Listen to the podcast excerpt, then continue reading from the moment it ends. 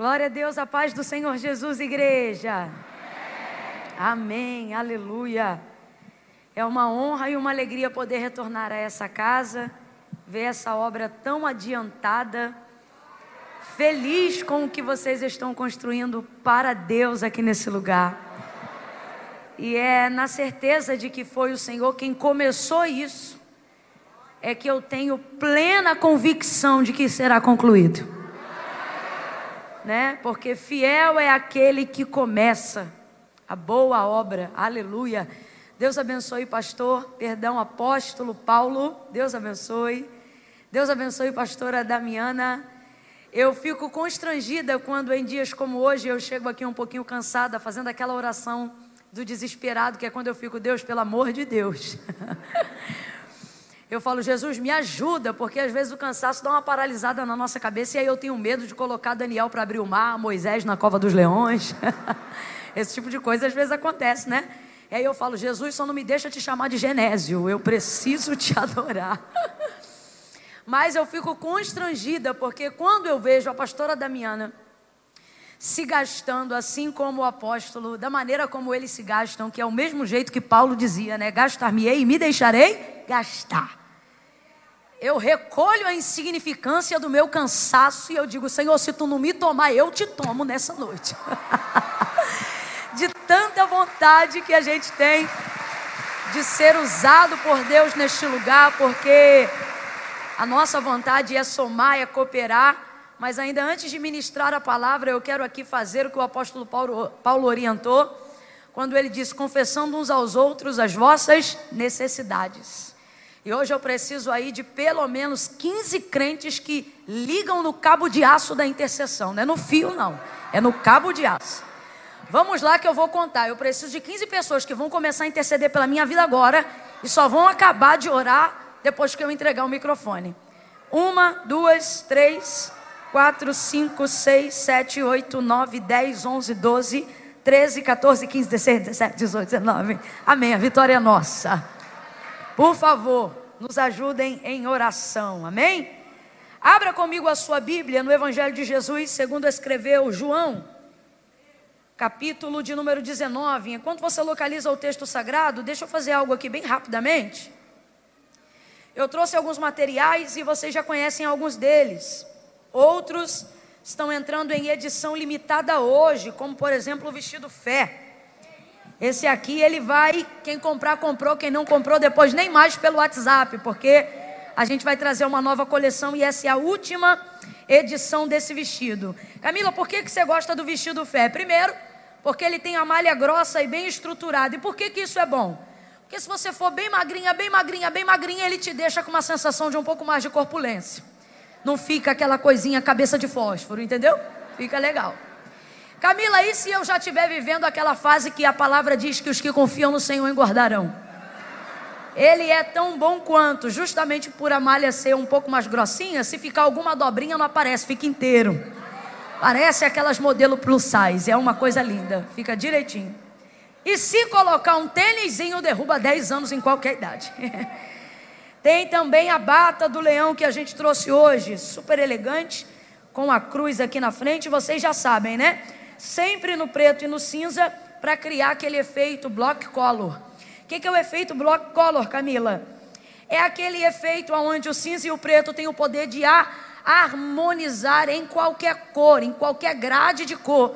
Então essa daqui é boa para você dar de presente para aquela pessoa que não consegue combinar lé com cré. O que você botar com essa aqui vai dar certo.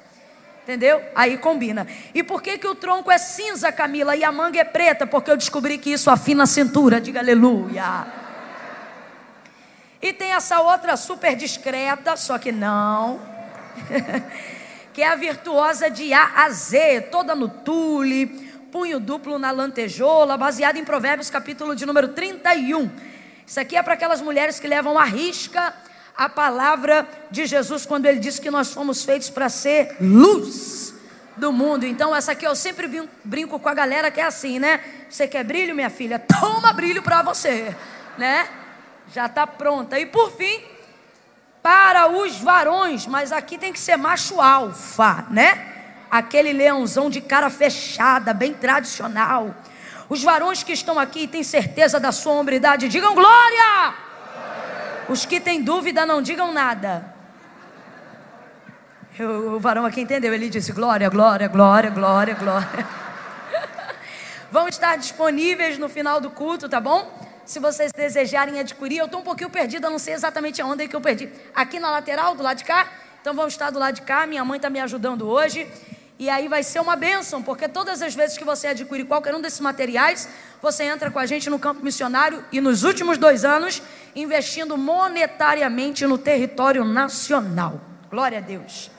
João capítulo 19, vamos ler alguns versículos da palavra de Deus, a partir do verso 23 em diante. Evangelho de Jesus, segundo escreveu João, capítulo 19, versos 23 em diante. Quem achou, diga amém. Glória a Deus. Diz assim o texto sagrado: Então os soldados, tendo crucificado a Jesus, tomaram as suas vestes e fizeram quatro partes, para cada soldado uma parte. E também a sua túnica, mas a túnica era sem costura, toda tecida de alto a baixo. E eles disseram entre si: Não a rasguemos mas lancemos sorte sobre ela para ver de quem será, para que possa se cumprir a escritura que diz: Eles repartiram entre si as minhas vestes e sobre a minha túnica lançaram sortes, e foram isso que fizeram os soldados. E junto à cruz de Jesus estava em pé sua mãe Maria, a sua irmã, ou perdão, a irmã de sua mãe, também a mulher de Cleofas e Maria Madalena. Ora, Jesus vendo ali a sua mãe e ao lado dela o discípulo a quem ele amava, ele disse à sua mãe: Mulher, eis aí o teu filho. E então ele disse ao discípulo: Eis aí a tua mãe. E desde aquela hora o discípulo recebeu em sua própria casa. Depois disto, sabendo Jesus que todas as coisas já estavam consumadas, para que se cumprisse a escritura. Complete aí para mim, por favor. Para que se cumprisse a. Vem com vontade. Para que se cumprisse a. Disse Jesus: Tenho sede. Ora, estava ali um vaso cheio de vinagre e o embeberam numa esponja de vinagre. E pondo-a sobre um ísopo, o colocaram na sua boca. Quando Jesus tomou o vinagre, ele disse: Está consumado. E ele, inclinando a cabeça, entregou o espírito. Os judeus, pois, porque era a preparação do dia sábado, do sábado, para que os corpos não ficassem na cruz no dia do Shabat, porque era grande aquele dia, pediram a Pilatos que lhe fossem quebradas as pernas do dos crucificados e que fossem tirados dali. Foram então os soldados e quebraram as pernas do primeiro e a do outro que com ele fora crucificado. Mas vindo, porém, a Jesus, vendo o que já estava morto, não lhe quebraram as pernas, mas um dos soldados perfurou o lado com uma lança. E imediatamente saiu sangue e água. E aquele que viu isto testificou, dizendo ser verdadeiro o seu testemunho, para que vocês também creiam. E ele disse: Estas coisas aconteceram para que se cumprisse a Escritura. Vamos lá mais uma vez. Para que se cumprisse a que dizia: Nenhum dos seus ossos poderá ser quebrado. Somente até aqui você diga amém por essa palavra. Se assente glorificando a Deus. Oh, aleluia. Aleluia. Glória a Deus. Oh, aleluia. Glória a Jesus. Eu estou tentando ambientar a minha vista a essa luz porque eu não enxergo nadinha com ela. Mas amém, não é por vista, é por fé, não é? Eu vou contar de um a três e quando eu disser três, você vai liberar em direção à pessoa que está mais próxima a você nessa noite uma palavra.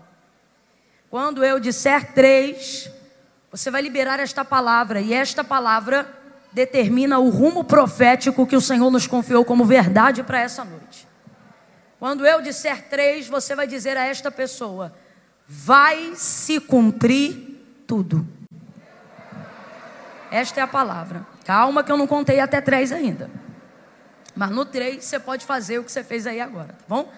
Quando eu disser três, você vai dizer deste jeito com autoridade. Vai se cumprir tudo. É um, prepara. Dois, respira. Dois e meio, aponta um dedo de profeta, vai.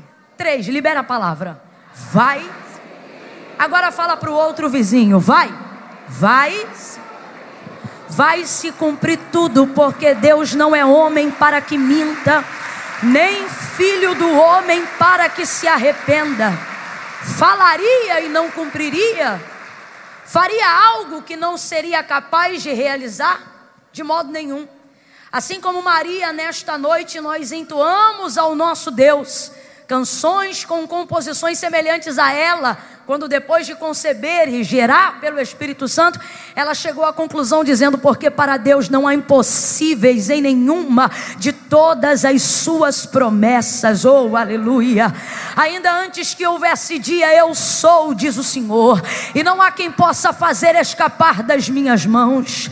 Operando o Senhor, quem impedirá? Aleluia! Oh, aleluia! Aleluia! A palavra de Deus é poderosa para fazer. Só para eu ter certeza que você está me ouvindo, complete por favor. A palavra de Deus é poderosa para. A palavra de Deus é poderosa para. A palavra de Deus é poderosa para. Se você não gravar absolutamente nada daquilo que o Espírito Santo de Deus me der para ministrar nesta noite, mas se você se apegar a esta frase, a este princípio, isto será o suficiente para que você viva milagres por muitos tempos. A palavra de Deus é poderosa para fazer. Quem faz é a palavra de Deus. E por que ela faz? Ela faz porque é viva, diz o autor da carta aos Hebreus. Ela não depende de nós, antes nós é que dependemos dela. Não é isto que diz o autor da carta aos Hebreus? Porque a palavra de Deus é viva e eficaz, ou seja, ela é útil, ela é independente, viva e eficaz, mais poderosa do que qualquer espada penetrante de dois gumes, que penetra até a divisão da alma e do espírito, juntas e medula, e é apta para discernir os pensamentos e as intenções do coração. Nós vamos ver no momento do Calvário, no momento da crucificação de Jesus, Jesus passando pelo pior momento de sua vida quanto homem aqui na terra, é a chegada a hora das trevas sobre o Filho de Deus. Todo o período de 33 anos e meio de crescimento e os últimos três anos e meio do seu ministério aqui na terra culminava para a realização deste momento. E neste momento nós vamos ver a palavra de Deus mostrando toda a sua força e toda a sua independência de maneira muito literal, como em quase nenhum outro momento, de maneira tão literal e absolutista como essa que nós vemos em João, no capítulo de número 19.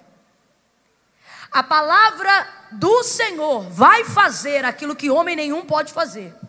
Ora, ela fará por intermédio de homens, e ora, para nossa surpresa, ela executará sem que isso passe por homem algum, porque ela é viva. Ela é viva. Nós estamos vivendo dias em que queremos viver metamorfose, queremos viver transformação, queremos viver milagres e experiências sobrenaturais e extraordinárias. E há em nós fé para isso, eu não tenho dúvida nenhuma. Há em nós fé para isso. Todas as pessoas que estão aqui estão aqui movidas por alguma intenção mínima de fé.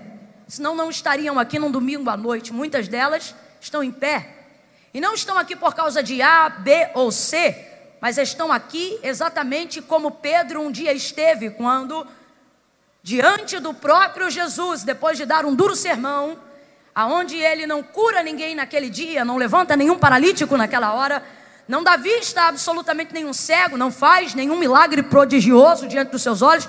Naquele dia o sermão era para transformação de caráter, para conserto de alma Naquele dia a transmutação não aconteceria do lado de fora, mas era necessária que houvesse do lado de dentro. Por isso, palavra que ministrasse ao caráter dos homens. Mas naquele momento eles não aguentaram, e por causa da dureza da palavra, segundo a reprodução de João e Mateus, as centenas de pessoas que estavam ao redor de Jesus saíram de onde ele estava, diferente de nós, Jesus não se preocupa com gente indo embora durante o culto. A gente aqui tem essa mania, né, de tentar segurar as pessoas antes do culto acabar. E aí a gente fica, não vai embora não que eu vou fazer uma oração poderosa. Não vai embora não que daqui a pouco fulano vai cantar. Não vai embora não que daqui a pouco vai acontecer isso ou aquilo. Jesus não.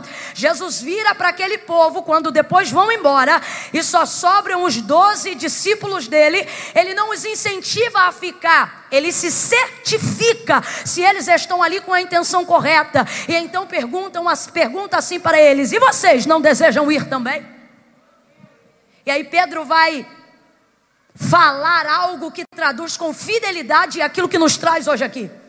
Ele então reproduz diante de Jesus: Para quem iremos nós? Se só tu tens palavra de vida eterna. Só tu tens palavra de vida eterna. A palavra de Deus está em movimento, a palavra de Deus deseja executar, a palavra de Deus deseja manifestar aquilo que a expectativa da fé do seu coração deseja. Camila, então se tem palavra e se tem fé, por que milagres não estão acontecendo? Se tem palavra e se tem fé, por que transformações não estão acontecendo? Se tem milagre e se tem fé, por que borboletas ainda estão no casulo, mesmo depois do tempo da metamorfose? Porque numa escala de entendimento de como milagres acontecem e na dinâmica de realização de por que Deus faz milagres, colocamos a fé acima da palavra e isso embaralha e desgringola tudo. Por quê? Porque antes de vir fé, primeiro precisa haver manifestação de palavra. A palavra do Senhor ela é literal acerca disso, porque a fé vem pelo ouvir e não é o ouvir de qualquer coisa. A fé vem pelo ouvir e o ouvir da palavra de Deus. Então, temos vivido dias onde queremos viver coisas que só Deus pode fazer, mas carregando em nosso coração uma fé sensorial, uma fé emocional, uma fé motivacional. Camila, eu ainda não entendi. É o tipo de fé que só dura o horário do culto, é o tipo de fé que só dura o horário da ministração, é o tipo de fé que não se sustenta depois que o culto acaba. Aí você fica bem no domingo, mas no final da segunda-feira à noite já oscila de novo. Por quê? Porque não é uma fé baseada na palavra. E por que não é uma fé baseada na palavra?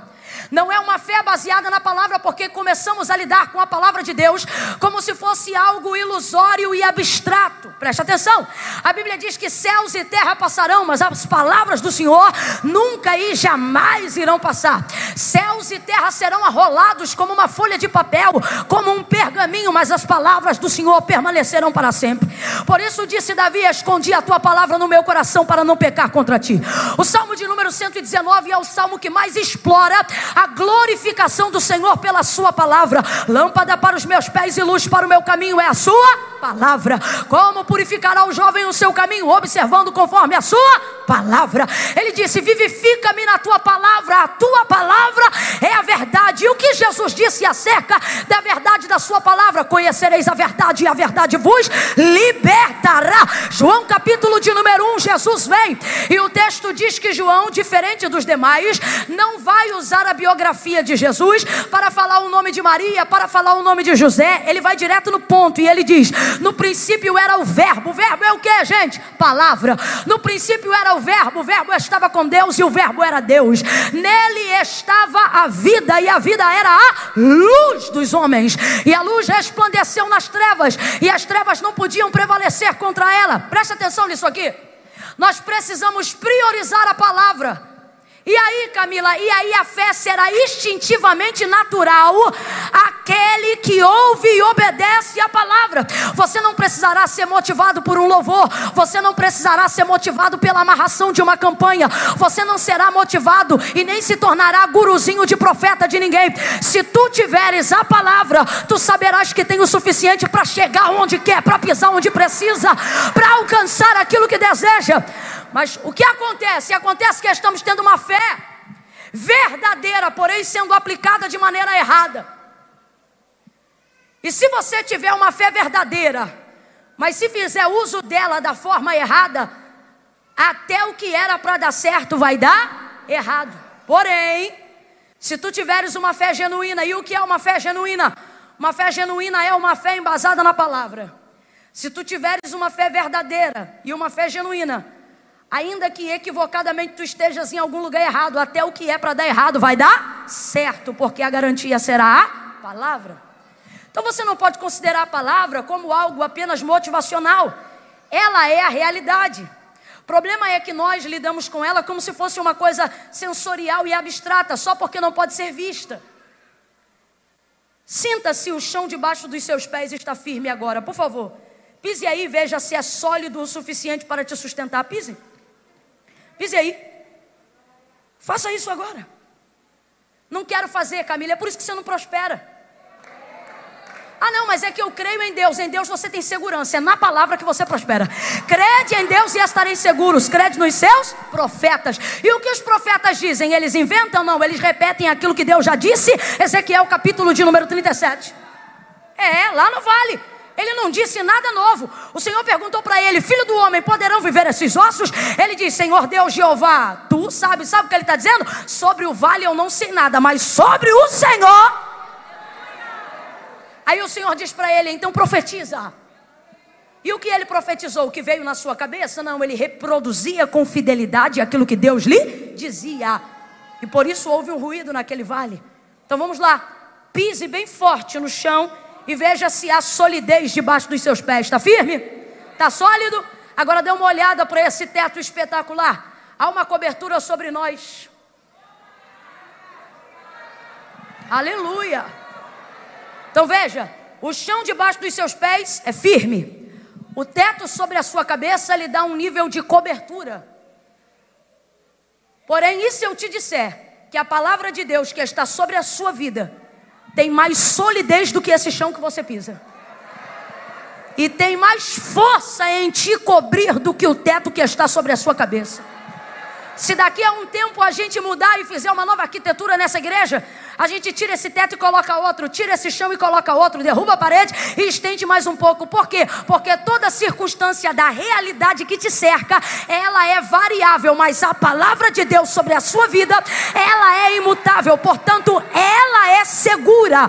Portanto, ela é real e é por isso que nela você precisa colocar a sua confiança. Mas como eu colocarei a minha confiança em cima daquilo que eu não sei? E é isto que está acontecendo. A fé não tem sustentado aquilo que nós acreditamos, não porque não temos fé, mas porque estamos embasando ela em cima de circunstâncias que estão à nossa volta ou em cima de palavras que são liberadas por outras pessoas. Por quê? Porque não temos tido vontade de saber de fato e de verdade o que Deus disse acerca de nós. E com isso começamos a praticar uma fé equivocada. Uma fé que pode ser verdadeira. Uma fé que pode ser intencional, real. Porém não está sendo aplicada da maneira correta. E por isso, mesmo tendo palavra e mesmo tendo fé, não acontece nada. Porque você não está embasando a sua fé sobre a palavra. Eu não sei o que tem acontecido se foi por causa da doutrina triunfalista da década de 80 e 90. Mas a verdade é que as pessoas estão usando a fé como se fosse uma mola propulsora que Deus precisasse para fazer o que Ele quer fazer. Camila, eu ainda não entendi, vai entender rasgado. A maioria das pessoas que estão aqui, incluindo a mim, que desejam ver o milagre, durante muito tempo, elas trabalham com essa linguagem de fé. Se não aconteceu, é porque eu ainda não tive fé o suficiente. Por quê? Porque no fundo eu acho que Deus precisa da minha fé para fazer. E uma coisa extremamente teológica, doutrinária, que precisa ser aplicada em nosso meio hoje, é que Deus não depende da minha fé para fazer absolutamente nada. Eu não estou dizendo que eu não tenho que ter fé, só estou dizendo que colocar fé na primazia da crença está errada. Vou repetir. Deus não depende da minha fé para fazer absolutamente nada. Deus não espera a minha fé para ter poder de fazer. Eu comecei iniciando a palavra e já já eu volto para João 19, mas primeiro eu preciso construir o seu entendimento acerca do que culmina João 19. E eu comecei dizendo que quem faz acontecer é a palavra. É a palavra de Deus. Só que nós começamos a caminhar como se Deus fosse dependente da minha fé para fazer os milagres que eu desejo que Ele faça. Como se Deus tivesse expectativa da minha fé para só então ter poder para fazer o que eu desejo que Ele faça. Isso está errado. Dê uma olhada para alguém aí do seu lado e diga: está errado. Não, você não falou, diga, está errado. Está errado, Deus não depende da minha fé para fazer nada. Gênesis capítulo de número 1, isso fica provado para você não achar que é heresia de Camila, mas para compreender que é conteúdo doutrinário da palavra de Deus e da estrutura de uma fé que não pode ser abalada. Capítulo de número 1, o texto diz: No princípio, a terra era sem forma e vazia. Isso significa que não havia nada. Complete aí para mim, por favor. Não havia? Vem, gente, não havia no princípio a terra era sem forma e vazia, ou seja, não havia nada. E o Espírito de Deus se movia sobre a face das águas, ou em outras versões, sobre o abismo, onde estava em trevas. Então preste atenção: não havia nada, mas tinha Deus. Não havia nada, mas o Espírito de Deus estava ali. Escute isso. Escute isso. Olhe isso. Não tem sol, não tem lua, não tem estrela, mas tem Deus. Tem Deus, mas não acontece. O texto diz que o Espírito de Deus não está parado, não. O texto diz que o Espírito de Deus se move, mas também não faz. Vem, não tenha medo, não. Deus está presente, o Espírito dele se move, mas não acontece nada. Porque Deus não reage a nenhuma outra coisa a não ser a sua palavra. Aí você conhece Gênesis 1. E disse Deus, é o primeiro verbo, isso significa que é a primeira palavra expressa de Deus. E disse Deus: haja luz. E o que aconteceu, igreja? E houve luz. Então preste atenção: tem Deus, tem o Espírito, está em movimento, mas enquanto a palavra não é declarada, não acontece, porque Deus só começa a reagir diante da sendo muito literal para você colocar a sua fé em lugar, no lugar certo. Não há manifestação de fé quando você observa Gênesis capítulo de número 1. Vamos ser aqui literais e vamos falar bem rasgado para as crianças de 12 anos entenderem também. E disse Deus: haja luz e houve luz. Quando Deus, Deus diz e haja luz e houve luz, quem foi que disse amém para a luz aparecer? Quem foi que disse, está ligada essa palavra? Quem foi que disse eu concordo? Quem foi que disse assim seja? Então não fale o que você pensa que eu quero ouvir. Também não fale o que o seu coração quer dizer. Só reproduza com fidelidade o que a Bíblia diz. Há manifestação de fé em Gênesis 1? Ah, gente, manifestação de fé em Gênesis 1? Vamos lá, estou esperando. Há manifestação de fé em Gênesis 1? Não, não há. O que há é manifestação de por isso o autor da carta aos Hebreus ele confirma dizendo: porque céus e terra, tudo que existe e tudo que há, não foi feito por prova aparente do que se vê, mas antes foram criados pelo poder da sua palavra. Camila, se Deus não precisa da minha fé para fazer nada, porque eu preciso continuar injetando fé na palavra? Porque Deus não precisa da minha fé para fazer. Inclusive, lhe digo mais: de acordo com a palavra de Deus, não há nada que ele vá fazer. De acordo com a palavra de Deus, tudo que ele tinha para fazer já está. Aí você começa a entender por que, tem que ter fé. Porque Deus não precisa da minha fé para ter poder de fazer. E por que, que ainda assim eu vou crer? Porque eu dependo da minha fé para ter poder de receber aquilo que Deus já fez. Versículo de número 31 do capítulo 1 de Gênesis. Deus vai terminar e Moisés vai escrever. E a finalização de Deus conclui-se assim: Eu tenho vos dado tudo. Prega para uns três aí e diga: Você já tem tudo. Se eu te disser que tudo que você precisa já existe, se eu te disser que tudo que você almeja já existe, se eu te disser que Deus não está criando nada, obrigada, que Deus não está criando nada novo para você, se eu te disser que tudo que você, ainda que seja no futuro, considerar novidade para Deus já era passado, porque Ele já havia feito antes do desejo subir ao seu coração. Já existe, porém nós temos o péssimo defeito de acreditar que coisas só existem a partir do momento que nós as. Não é porque você não vê que significa que isto não exista. Por isso, quem anda por fé não anda por vista. Porque a fé tem a expectativa de coisas que ainda não são, mas a gente espera como se elas já fossem. Porque para Deus tudo que Ele libera não será, para Deus tudo que Ele libera já é, porque já foi antes de ser para você. Então preste atenção. Porque ainda assim eu preciso ter fé? Porque Deus não precisa da minha fé para fazer, preste atenção.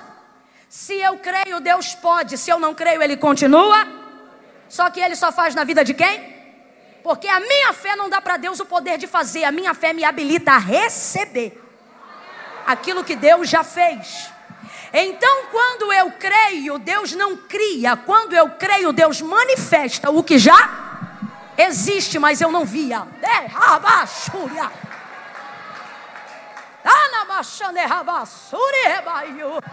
Eu vou falar bem rasgado, você vai entender. Esse marido salvo já existe. Oh, esse filho fora do tráfico já existe. Alguém olha no natural e diz: ele vai ser o gerente da boca. E a mãe compra a Bíblia, compra a gravata. E alguém diz: você é doida, ele vai subir de cargo lá. Está comprando Bíblia e gravata para quê? Porque ele vai entrar obreiro, vai virar presbítero, vai evangelista, vai subir a pastor. Mas não é nada disso que está acontecendo. Pois é, é porque você só está vendo o que está diante dos seus olhos. Mas a minha casa está sobre uma palavra. A minha casa está sobre sobre uma palavra e ela é o suficiente para fazer cumprir aquilo que já existe, porém ainda não foi manifestado. E aí a sua fé faz o quê? Sua fé te dá legitimidade, autoridade, para quê? Para tomar posse de coisas que já são suas. Não, você vai entender isso aqui. Marcos capítulo de número 5. Quem já ouviu falar da mulher do fluxo de sangue? 12 anos hemorrágica, gente, 12 anos sangrando. Mas o texto diz que em casa, sozinha, ela reproduzia para si mesma: se tão somente eu tocar na orla das suas vestes, eu serei curada.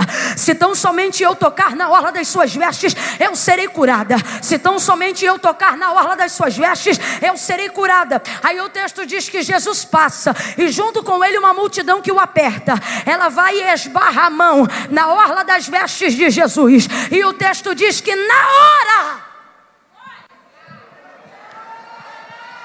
Segundo nível de fé. Segundo nível de fé. Parar de espiritualizar o que Deus já me mandou fazer. Para de espiritualizar o que Deus já mandou.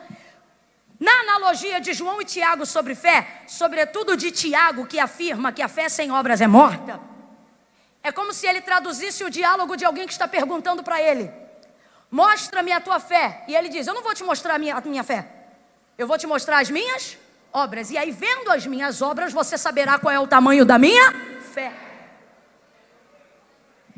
Mais fé do que um crente para dizer amém é um crente que não dizendo nada vai lá e executa tudo. Marcos capítulo 5. A mulher esbarra a mão na orla das vestes de Jesus e o texto diz que foi na hora. Complete para mim, por favor, diga na hora. Vem com vontade e diga na hora. O texto diz que na hora imediatamente se lhe estancou a hemorragia e ela sentiu estar curada daquele flagelo. Escute isso. Responda para mim de acordo com o que está escrito na Bíblia. Essa mulher pediu a Jesus para ser curada, gente. Essa mulher fez uma oração? Fez não, irmão. Ela estava em casa dizendo: Vou tocar e vou levar. Vou lá e você. Ela, ela, ela, ela mexe com a minha cabeça. Ela mexe com a minha cabeça. Aí o texto diz que ela vai, só esbarra na orla das vestes. E como eu digo a grosso modo, ela pegou o que queria sem pedir e não foi roubo. Aí eu digo, Jesus, como é que essa mulher não te pede? Vai, pega, toma, leva e tu ainda aplaude ela. Como, Senhor? E o Senhor disse para mim dois motivos. Primeiro, ela sabia que estava comigo, mas já era. Porque ele disse: Eu vim para os enfermos. Segunda coisa, e essa para mim é a mais impactante. Eu ouvi o Espírito Santo no dia que eu meditei nesse texto dizer para mim: são vocês que gastam tempo pedindo autorização para usar o que eu já liberei são vocês que gastam tempo tomando ações, abre aspas, super espirituais, porque na verdade vocês querem maquiar a incredulidade que mora dentro de vocês.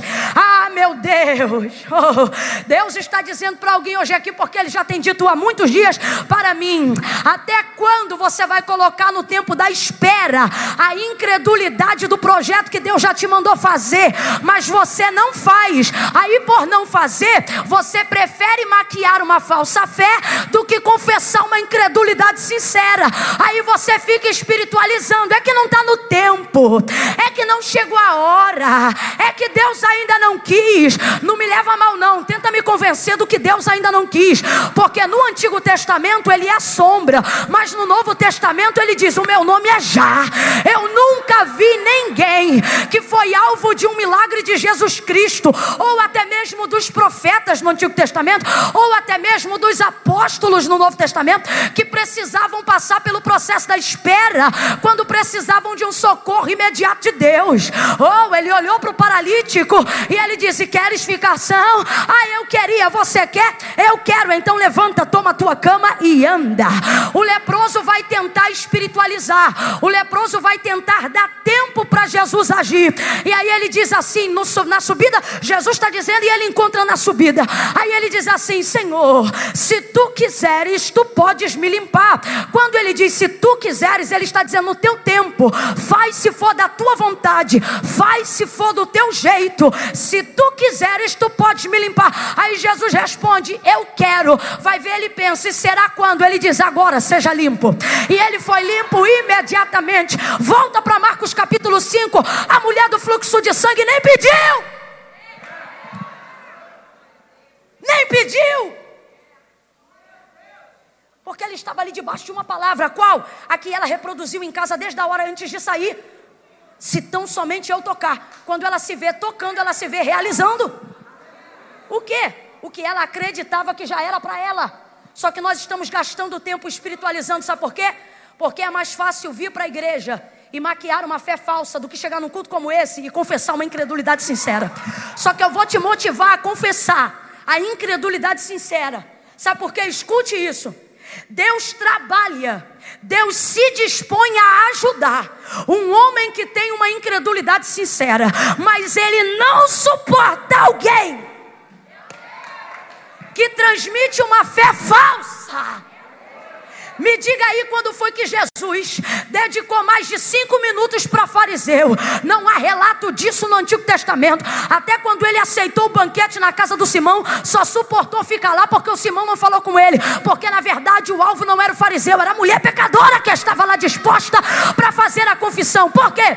Porque Jesus tolera uma incredulidade sincera se ela for confessada, porque a Bíblia é fiel acerca dela mesma, e a palavra do Senhor é que aquele que confessa e deixa alcança misericórdia. Tomé! Qual foi o nome que eu disse agora? Tomé. Quando você lembra de Tomé, você lembra de incredulidade. Jesus ressuscitou foi na casa onde estavam os discípulos, mas calhou de que na hora que Tomé chegou, perdão, na hora que Jesus chegou na casa, Tomé não estava lá. Aí ele pensou que os discípulos que outrora haviam visto Jesus dentro da casa, depois que ele chega na casa, estão loucos, porque eles dizem assim: Tomé, o Senhor esteve entre nós. Só que Tomé está pensando na cruz, Tomé está pensando na sepultura, Tomé está traumatizado com aquilo que ele. Só que Jesus aparece na casa, mas Tomé não crê. Ele pensa, vocês estão loucos. Aí ele libera uma palavra que manifesta a confissão de sua incredulidade. Diz assim: Ele diz: Se eu não colocar os meus dedos na perfuração dos cravos e não passar a mão no lado onde ele foi perfurado com a lança, eu não o crerei. O texto diz que Jesus volta naquela casa, não comeu, não bebeu, não ministrou nenhuma palavra diferenciada. Tudo leva a crer que Jesus só voltou lá por causa de Tomé. Só que Tomé não está crente, porque ele diz: Eu não creio. Mas ele diz.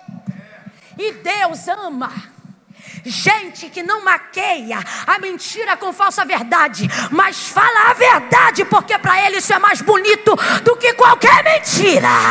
Aí Tomé diz: Eu não crerei. Incredulidade, porém, uma incredulidade sincera, confessada. Jesus volta na casa. Aí Tomé vê ele Quando Tomé vê Jesus, como é que ele fica, gente? Maravilhado, estupefato, atônito. Ele olha e imediatamente crê. Aí ele diz: Senhor, eu creio. Mas o Senhor, quando é bom, é maravilhoso. Mas quando é terrível, é melhor ainda. Aí ele diz: Me crê, não, vem aqui. Bota a mão aqui. Bota, Tomé, a mão aqui. Não, Senhor, eu creio. Bota a mão aqui. Eu creio, Senhor, não. Aí o Senhor abre a túnica e diz: agora passa a mão aqui. Por quê? Porque se a sua incredulidade for sincera, eu vou te convencer de uma fé verdadeira. Aí bota a mão aqui, bota a mão aqui. Ele olha e diz: Tomé, porque tu viste, tu creu. Mas bem-aventurados que não viram e crerão. Tomé continuou sendo considerado discípulo do Senhor, sim ou não? Sim. Tomé continuou fazendo obras incríveis, sim ou não? Continuou servindo ao Senhor, sim ou não? Porque o Senhor não tende a rejeitar incredulidade sincera. O que ele rejeita é uma fé falsa. Se a incredulidade for honesta, se desnudar o coração e disser: Deus, eu não estou crendo. Deus, eu estou duvidando. Deus, a tua palavra parece que em mim já não é verdade. Meu irmão, Pode ser do jeito que for, se você falar a verdade, tem chance. Agora, se vir para cá, levanta a mão, aí levanta. Ora, aí só fecha o olho. Aí olha a roupa de um, olha o sapato de outro. Meu irmão, você pode fazer campanha de 7, de 14, de 21, de 42. Camille Deus, vai ter Deus, vai ter espírito, mas não vai acontecer? Porque Deus só reage diante da sua palavra. Então, se a palavra não for verdadeira, não haverá manifestação de fé genuína. Mas se a palavra for verdadeira, a fé será tão genuína que será instintiva.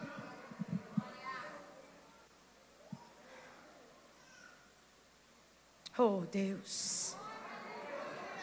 Vou contar de um a três, nós vamos liberar uma palavra de ordem que é chave. O que, que é chave, Camila? Vai virar na vida de algumas pessoas aqui hoje.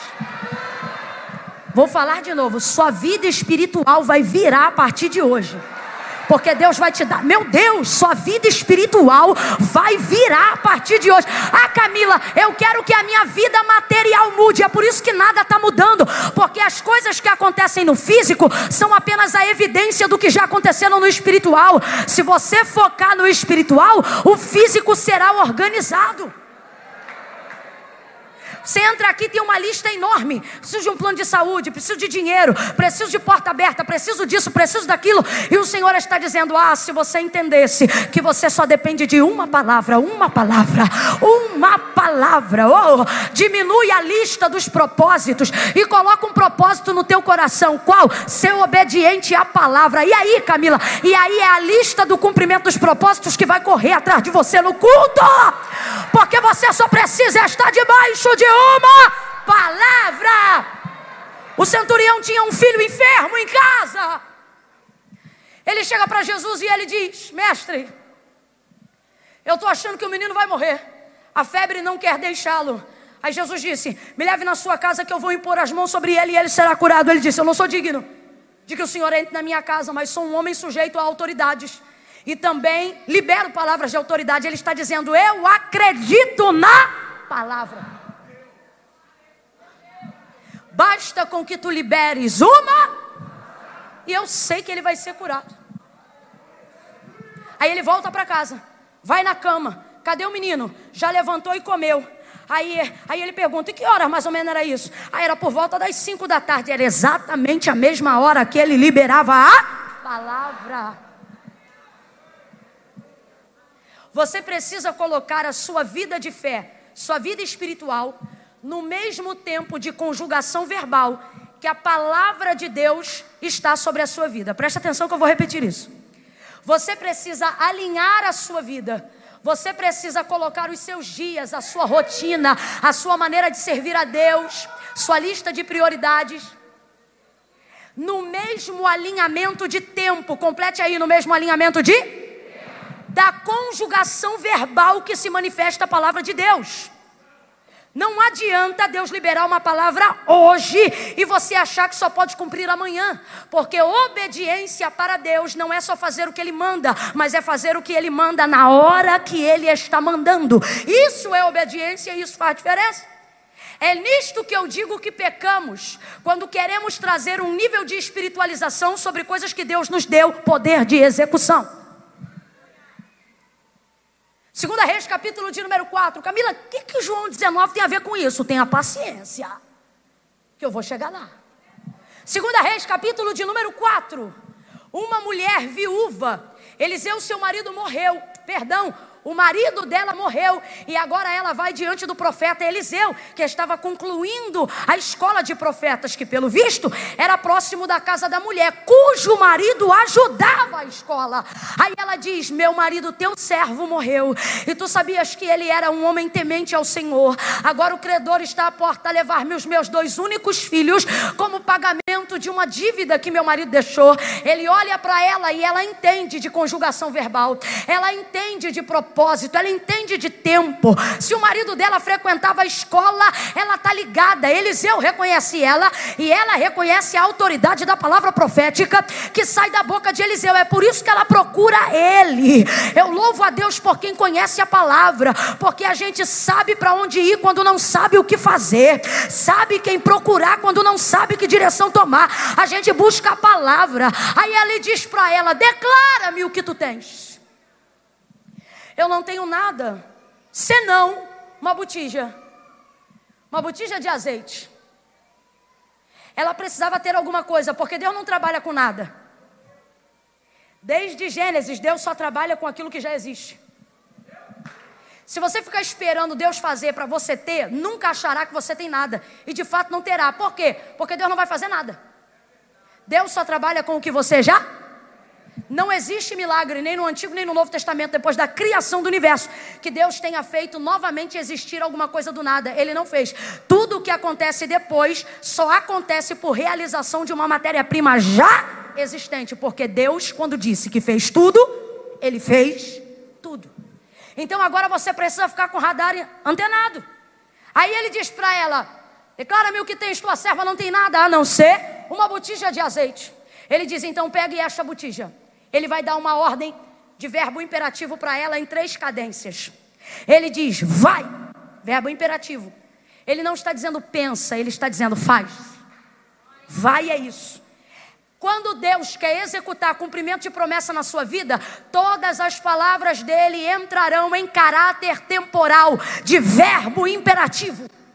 Lembra de Abraão, Gênesis 12? Vai, sai. É sempre assim, no imperativo. Porque quando Deus se manifesta pela Sua palavra diante de você para a realização de algum milagre, Ele não quer que você espiritualize, Ele quer que você obedeça.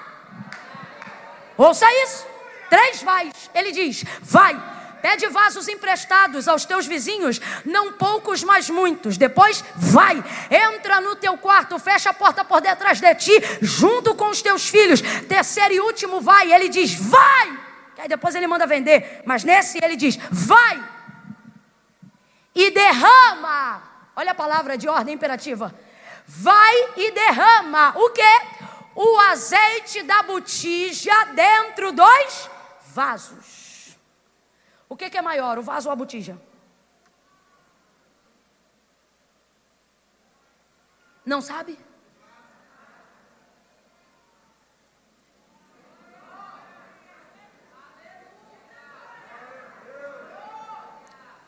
Pode beber água aqui?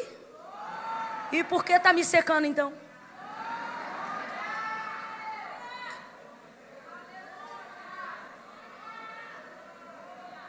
Tem um mosquito aqui querendo beber a minha água.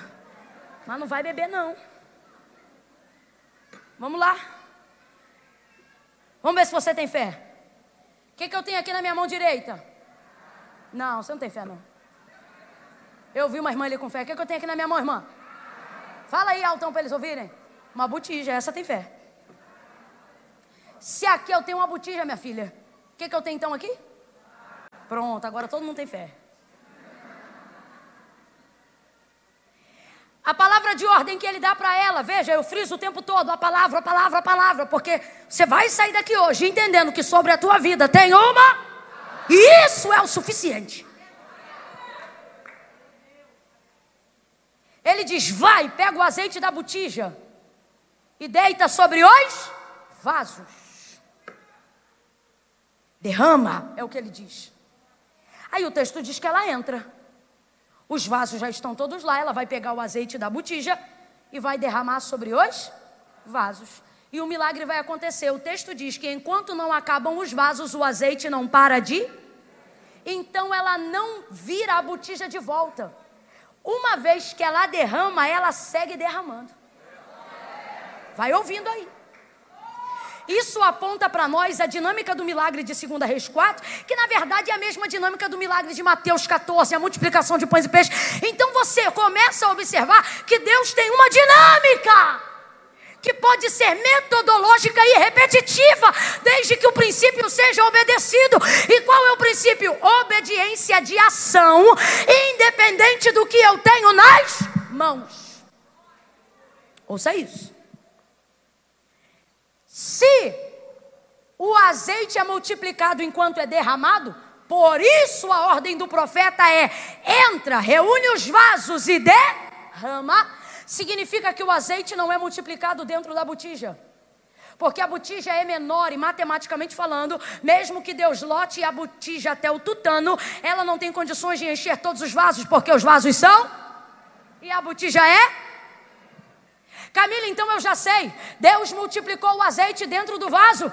Também não, porque Deus não vai fazer uso do que você tem para trazer a glória sobre o que você precisa ou sobre o que você tomou emprestado. Não, Deus escolhe as coisas que não são, então é da botija que vai sair. Porém, não é com ela parada em pé, é com ela derramando. Então preste atenção. De acordo com a dinâmica do milagre de 2 Reis, capítulo de número 4, fica então extremamente inteligível a seguinte compreensão: Deus não multiplicou o azeite dentro da botija e também não multiplicou o azeite dentro do vaso. Deus multiplicava o azeite no fio enquanto ela derra. Por isso o texto diz que ela está derramando. E antes de concluir, ela diz: traz mais um. Aí o menino diz assim: acabou. Aí o azeite parou de descer. Então, se ela voltasse à botija, o azeite da botija estaria exatamente no mesmo. Porque Deus não está multiplicando o azeite aqui dentro, Deus está multiplicando o azeite enquanto ela vai ouvindo aí. É por isso que você não pode esperar ter para fazer, mas diante da palavra você tem que fazer com o que você porque Deus vai fazer enquanto você obedece. Enquanto, Mateus capítulo de número 14. Perceba, eu quero mostrar para você que isto é um princípio, não é sorte. É um princípio. Deus estabelece princípio para que parâmetros sejam criados e assim eles possam ser repetidos. Camila, eu não entendi. Olha para alguém e diz: Você vai fazer também. Porque se você vai aprender o princípio, você consegue reproduzir também. Por isso ele disse: se vocês crerem em mim, obras maiores, daquelas que eu faço, vocês farão. Por quê? Porque eu não preciso ensinar para vocês os métodos, eu só ensino os princípios. E aí vocês vão fazer com o que vocês têm. Mateus 14, pão, multiplicação dos pães e dos peixes. Quem lembra, diga eu. Quem ainda aguenta 20 minutos, diga eu. Quantos pães? Cinco pães e dois peixinhos. Totaliza sete itens. Sim ou não? O que, que é o sete? Número da? Por quê? Porque a gente inventou? Não, porque a Bíblia garante. O número sete não é o número final. Ele não é o número que divide igual. Ele não, não se complementa. Mas ainda assim ele é destinado como número da perfeição. Por quê? Porque é o número da suficiência. Significa nem muito nem pouco. O suficiente. Quando você vê o sete, a grosso modo, seria a expressão desse ditado aqui: se melhorar, é o sete. É exato. Não é à toa que ele diz cinco pães e dois peixes. Isso é para mostrar para gente que nem muito nem pouco, é só botar na mão dele, isso será o suficiente. Aí olha o que ele vai fazer. Ele pega os pães e o texto diz que ele parte cada pão em uma metade e dá aos seus discípulos. Alguém vai ficar com duas metades. Por quê? Porque se são doze e o texto diz que cada um dos discípulos tem na mão uma metade de pão, é só você ler. Se cada um dos nenhum deles tem um pão inteiro, cada um deles só possui na mão uma metade de um pão. E dois deles possuem uma fração menor do que uma metade de um pão. Porque para caber 12, se eu divido 5 é, no meio, vai dar 10 e os discípulos são? Então ele repartiu mais vezes para que cada um tivesse um pedaço. Então, só para ficar compreensível, menos do que uma metade, cada um tem apenas um pedaço. Aí Jesus diz: senta eles em roda de 50 e de 100. E multiplique e alimenta como? A metade de pão que vocês têm na mão vai repartindo entre as rodas de 50 e 100 e vão se comunicando para saber qual é a hora que deu o ok, que todo mundo já foi alimentado. Tá Pedro num grupo, tá João no outro, e eles estão repartindo o pão. Só que na mão de cada um só tem um. Vem, gente, na mão de cada um só tem um. Só que com um pedaço eles alimentam. Vai distribuindo, vai comendo. E quando eles olham para a mão, eles têm um. 50 já comeu e eles têm um. 75 já comeu e eles têm um. 150 já comeram e eles têm um. Camila, você não está inventando, não, está na Bíblia. Depois que todo mundo come, o texto diz que volta para o cesto. Quanto? Faz a conta. Quem lembra do texto? Volta para o texto exatamente quantos pedaços? Doze. Por quê? Porque ter dado significa que o pão era multiplicado. Enquanto eles ficavam com um pedaço na mão? Não, enquanto eles. Não, entenda isso. Mais de 500 já comeram. E João tem quantos pães na mão? Um pedaço. Texto diz que naquele dia faz-se conta de quase de 8 a 12 mil, porque não se contavam mulheres e crianças. Mas como é que este milagre aconteceu? Este milagre aconteceu enquanto eles repartiam o pedaço que o próprio Jesus já havia repartido. Aí você começa a entender por que, que diante de milagres sobrenaturais, quem tem mania de fazer culto em ações de graça, pela vitória recebida somos nós. Jesus nunca fez um culto depois do milagre. Jesus Jesus nunca fez um culto de ação de graça depois do milagre. Quando ele disse assim: Filhos, o que tendes? Eles disseram: Só cinco pães e dois peixes. Ele disse: Bota na minha mão. Aí ele botou na mão, o texto diz que levantando o pão e o peixe para o céu, ele deu ao Pai graças. Deu graça pelos doze mil? Não. Deu graça, deu graça pela multiplicação? Também não. Ele deu graça pelo que ele Deu graça pelo que ele. Quando você está debaixo de uma palavra, você não espera ela acontecer para dar graça. Você dá graça pelo que tem, na certeza de que ela vai acontecer. Jesus dá graça e distribui. Quando aquilo acaba, volta 12 pedaços para o cesto. Volta para a botija. Você acha que é coincidência? Não dinâmica de milagre, cruzamento antigo e novo testamento. Por isso, Jesus disse para Filipe, quando o Filipe disse: Mostra-nos o Pai, ele disse: Ora, Filipe, tu ainda não vê, quem vê a mim vê o Pai, e quem vê o Pai vê a mim. Por quê? Porque eles trabalham no mesmo princípio. E qual é o princípio? Palavra. Eles executam todas as obras porque estão debaixo de uma Vem, gente, estão debaixo de uma. Está na hora de você descobrir qual é a palavra que está sobre a sua vida. E aí você não vai ser refém de ninguém. E aí você vai tirar da mão do sentimentalismo o governo das tuas emoções. E aí, ao invés de querer espiritualizar tudo, você vai executar. Vou falar aqui e a gente conclui no 19. Não leva mal, não, mas vamos ouvir a verdade porque ela liberta. Se é hoje, Deus diz assim: vai para casa, pega o azeite da botija e derrama nos vasos quando a gente chega no quarto.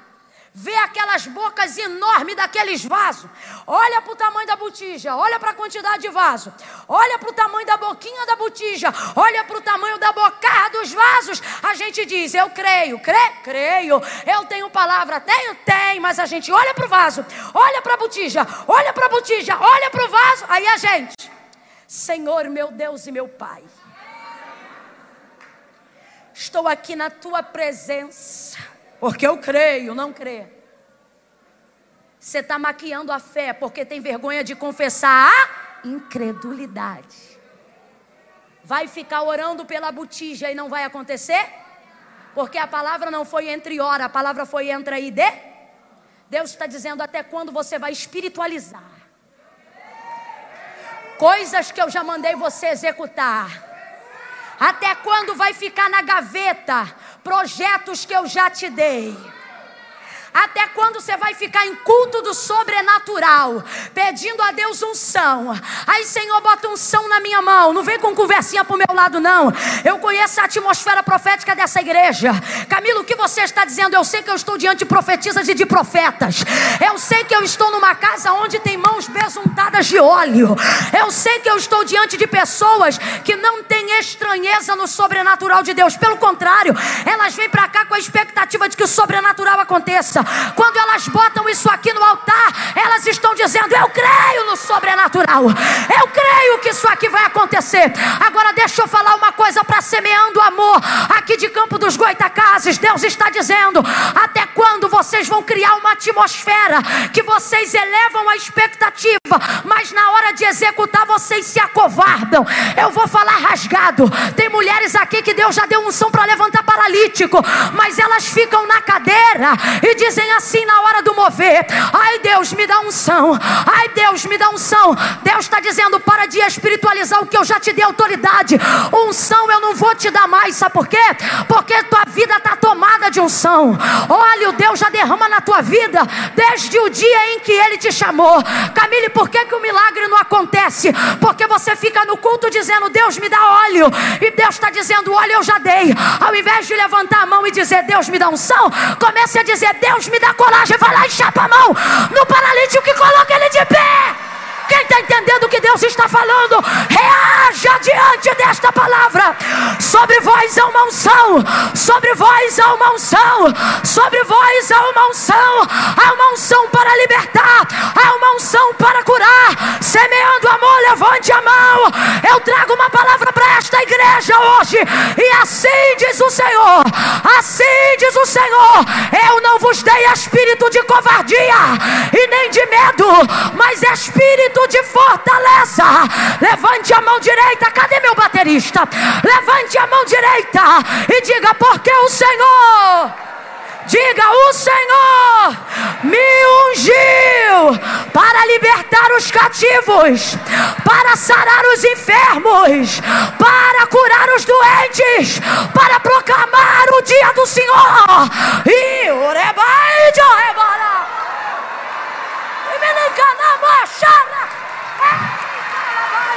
Sobre vós há uma. Essa terra será conhecida como terra de milagre. Essa terra será conhecida como terra de milagre. Vai vir caravana da Europa. Vai vir gente da América. Vai vir gente do Rio, Minas Gerais. Vai vir gente de São Paulo. E alguém vai perguntar: Você veio fazer o que aqui? Eu vim aqui porque eu fiquei sabendo que essa igreja é uma igreja que executa a palavra. Senta aí que eu estou terminando, mas ainda não terminei não. Eu vou contar de um a três, e cheio e cheia do Espírito de Deus. Você vai dizer para essa pessoa desse jeito: para de espiritualizar o que Deus já te deu poder para fazer. A frase é essa: para de espiritualizar o que Deus já te deu poder para fa. É um, é dois, é três, diga. Para de espiritualizar o que Deus já te deu poder para fazer. Tá sobre a tua vida. Oh, misture essas palmas com glória a Deus e aleluia. Deus trouxe você hoje aqui para dizer: já está feito, já está feito, já está feito. Ele está dizendo: Ei, eu não preciso da sua fé para fazer, já está feito. É você que precisa da sua fé para receber aquilo que eu já fiz. Monte Ebal e Gerizim. Ebal ele bota maldição. Gerizim ele bota bênção. Chama Moisés e coloca o povo diante dos montes. E diz assim para eles: Olha, hoje o Senhor vosso Deus vos ordena a vossa palavra diante de vós, que são os mandamentos. Os mandamentos no Antigo Testamento são a palavra suprema e eles diz assim: Se hoje vocês atenderem a palavra, ou em algumas versões, os mandamentos que eu, o Senhor, ordeno no meio de vós, eu farei com que todas as bênçãos que hoje eu declaro sobre o Gerizim persigam vocês e vos alcancem. Ele não diz em momento nenhum assim, ó, se vocês creem. Ele diz: se vocês ouvirem e obedecerem. Porque tem que parar com esse negócio dessa fé sensorial, de que tem que sentir arrepio, de que tem que sentir de chorar, de que tem, é gente que está no lugar cheio da unção de Deus, mas diz assim: eu só vou se eu sentir. Nossa vida não é orientada por sentimentos. Nossa vida é governada pelo que a palavra de Deus diz sobre nós. Outra chave vai virar. Bota a mão no coração assim e diga: a fé não sente. Bota a mão na cabeça e diz: a fé sabe. Quando você sabe qual é a palavra que Deus tem sobre a sua vida, quando você sabe o que Deus já determinou a seu respeito, seus sentimentos não orientam a sua direção. É a palavra que te orienta, independente do que você sente. Porque se a minha fé for orientada pelo que eu sinto, quando eu estou bem eu tenho fé, e quando eu estou mal eu não tenho fé, não sinto. Aí é por isso que um dia eu estou bem, outro dia eu estou mal.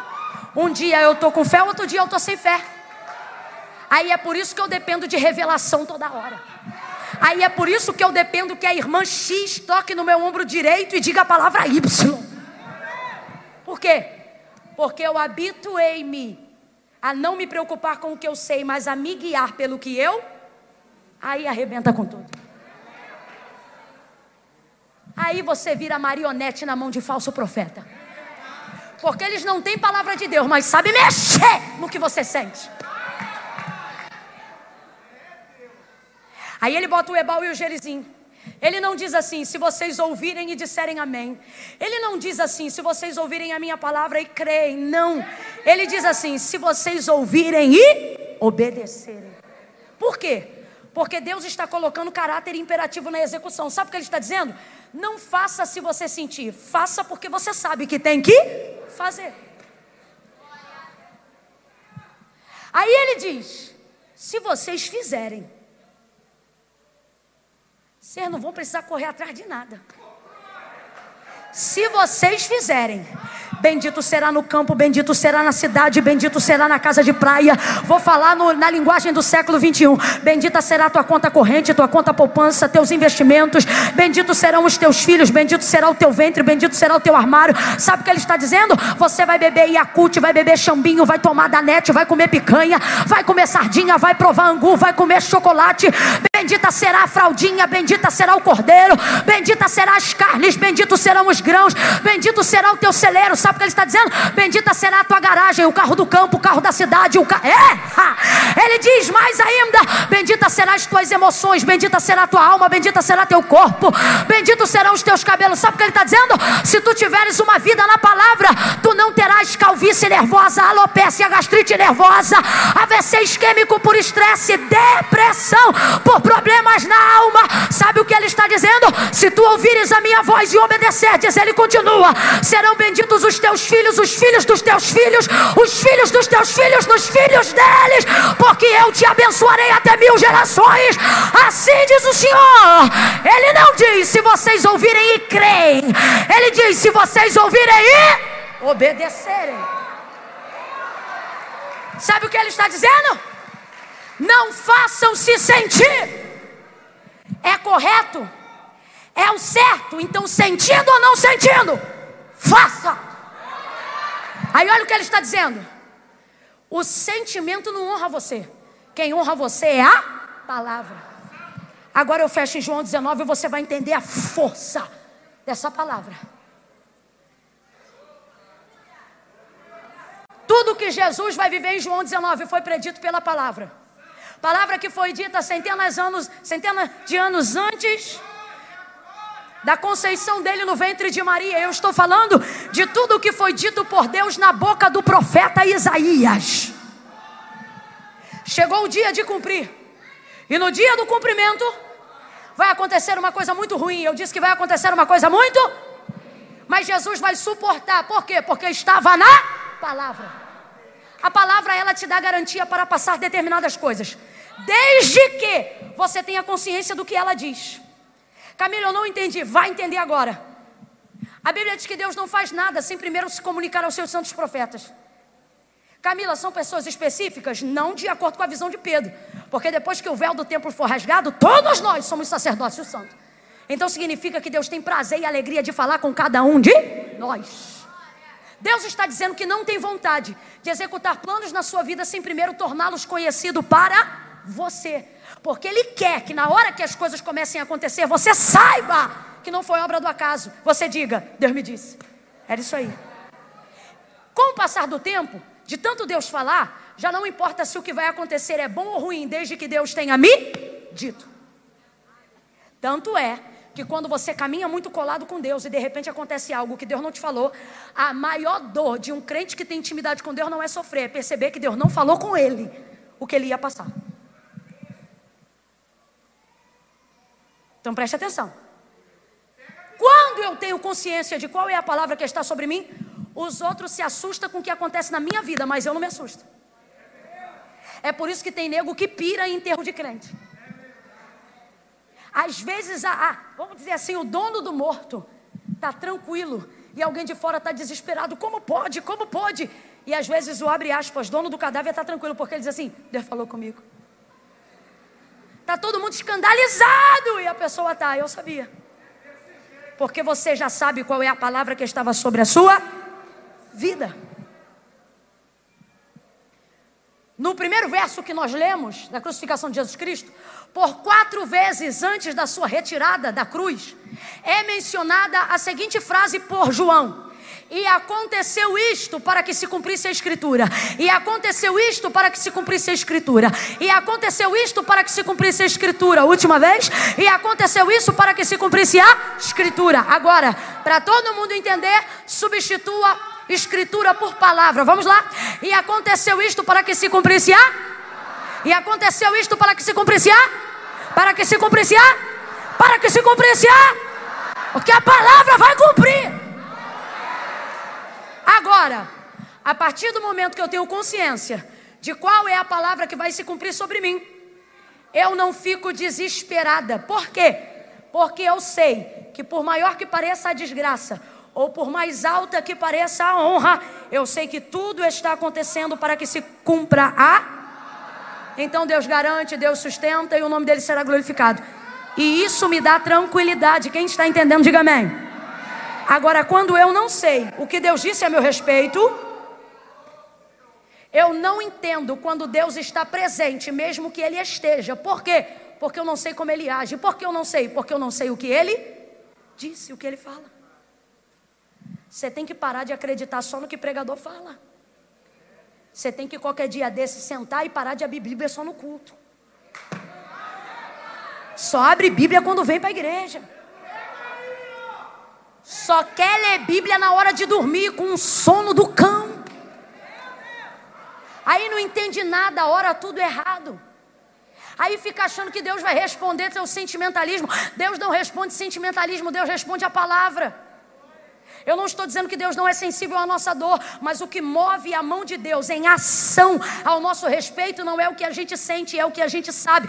Nunca parou para pensar por que, que os príncipes da obediência recebiam resposta tão imediata da parte de Deus? Abraão, Noé, Jó, Moisés, eles não oravam o que sentiam, eles oravam o que sabiam. Vamos para Jó, que é o melhor exemplo de todos. Está arrebentado, está sofrido, com úlceras que arrebentam a pele, o câncer lhe consome come os ossos, ele está arrebentado de tudo que é lado, perdeu mulher, perdeu filho, perdão, perdeu gado, perdeu casa, perdeu prestígio, perdeu status, perdeu honra, perdeu amigos, perdeu tudo, perdeu autoestima. Mas quando chega lá no capítulo 28, se não me engano, ele não vai falar do que ele sente, sabe por quê?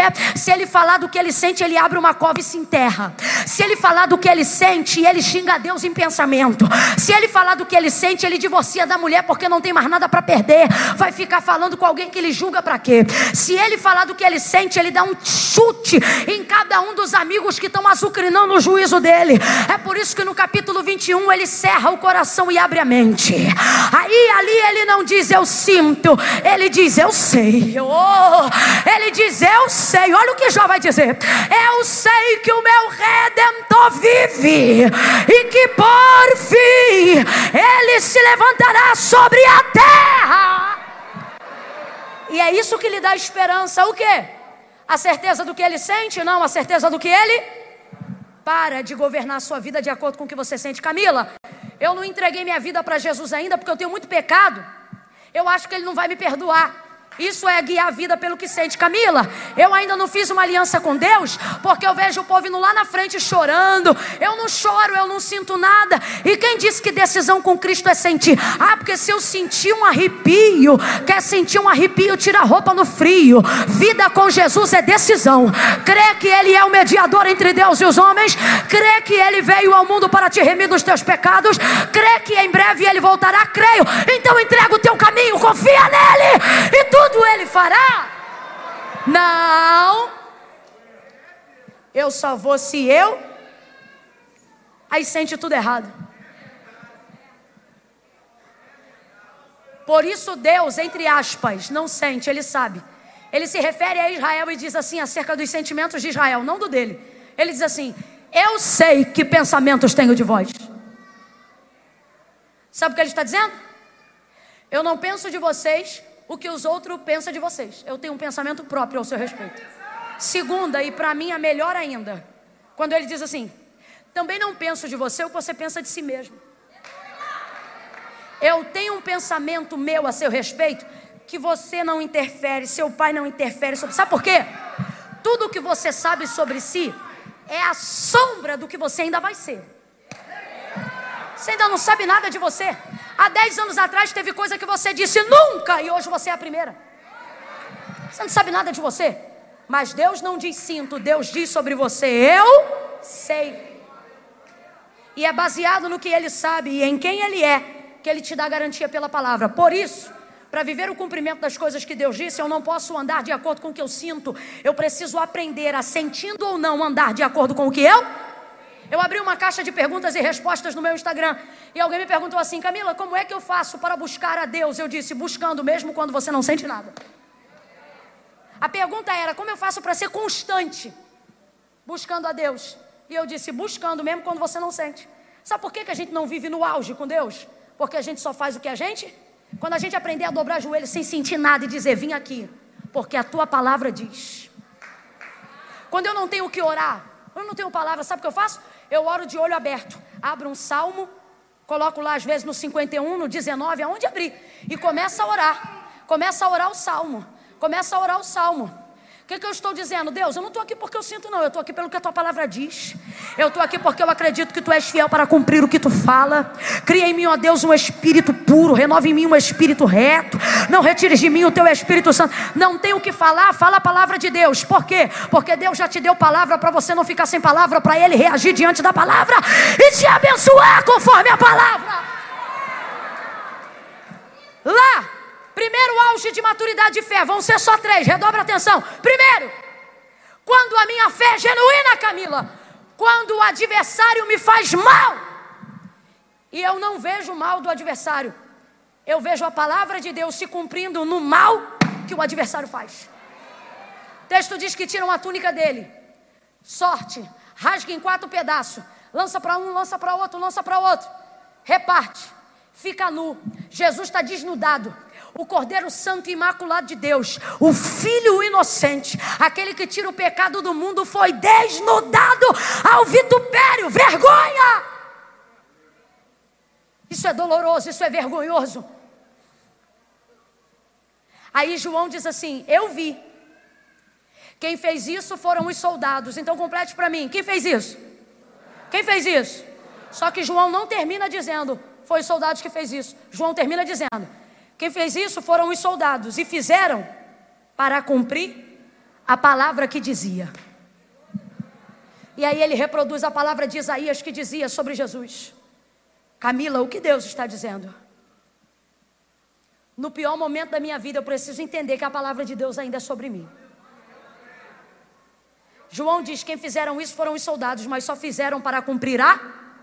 Tem uma hora na tua vida que a tua fé e o teu conhecimento sobre a palavra te dão garantia de que até o adversário, de que até o opositor, que te perturba, te azucrina e tenta te envergonhar, assim como o ponteiro de um relógio trabalha para obedecer à engenharia do tempo. Deus está dizendo: Eu estou usando este adversário. Oh, eu estou usando esse perseguidor. Eu estou usando esse levante. Isso é para quem tem palavra. Quem tem palavra não se assombra com a afronta.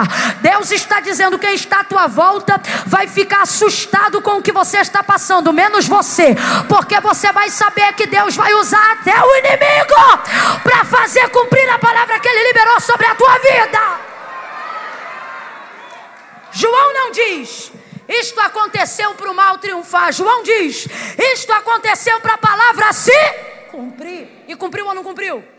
Segunda, e a parte mais difícil da maturidade da fé. E você vai sair daqui hoje formado em fé. Qual é a parte mais difícil, Camila?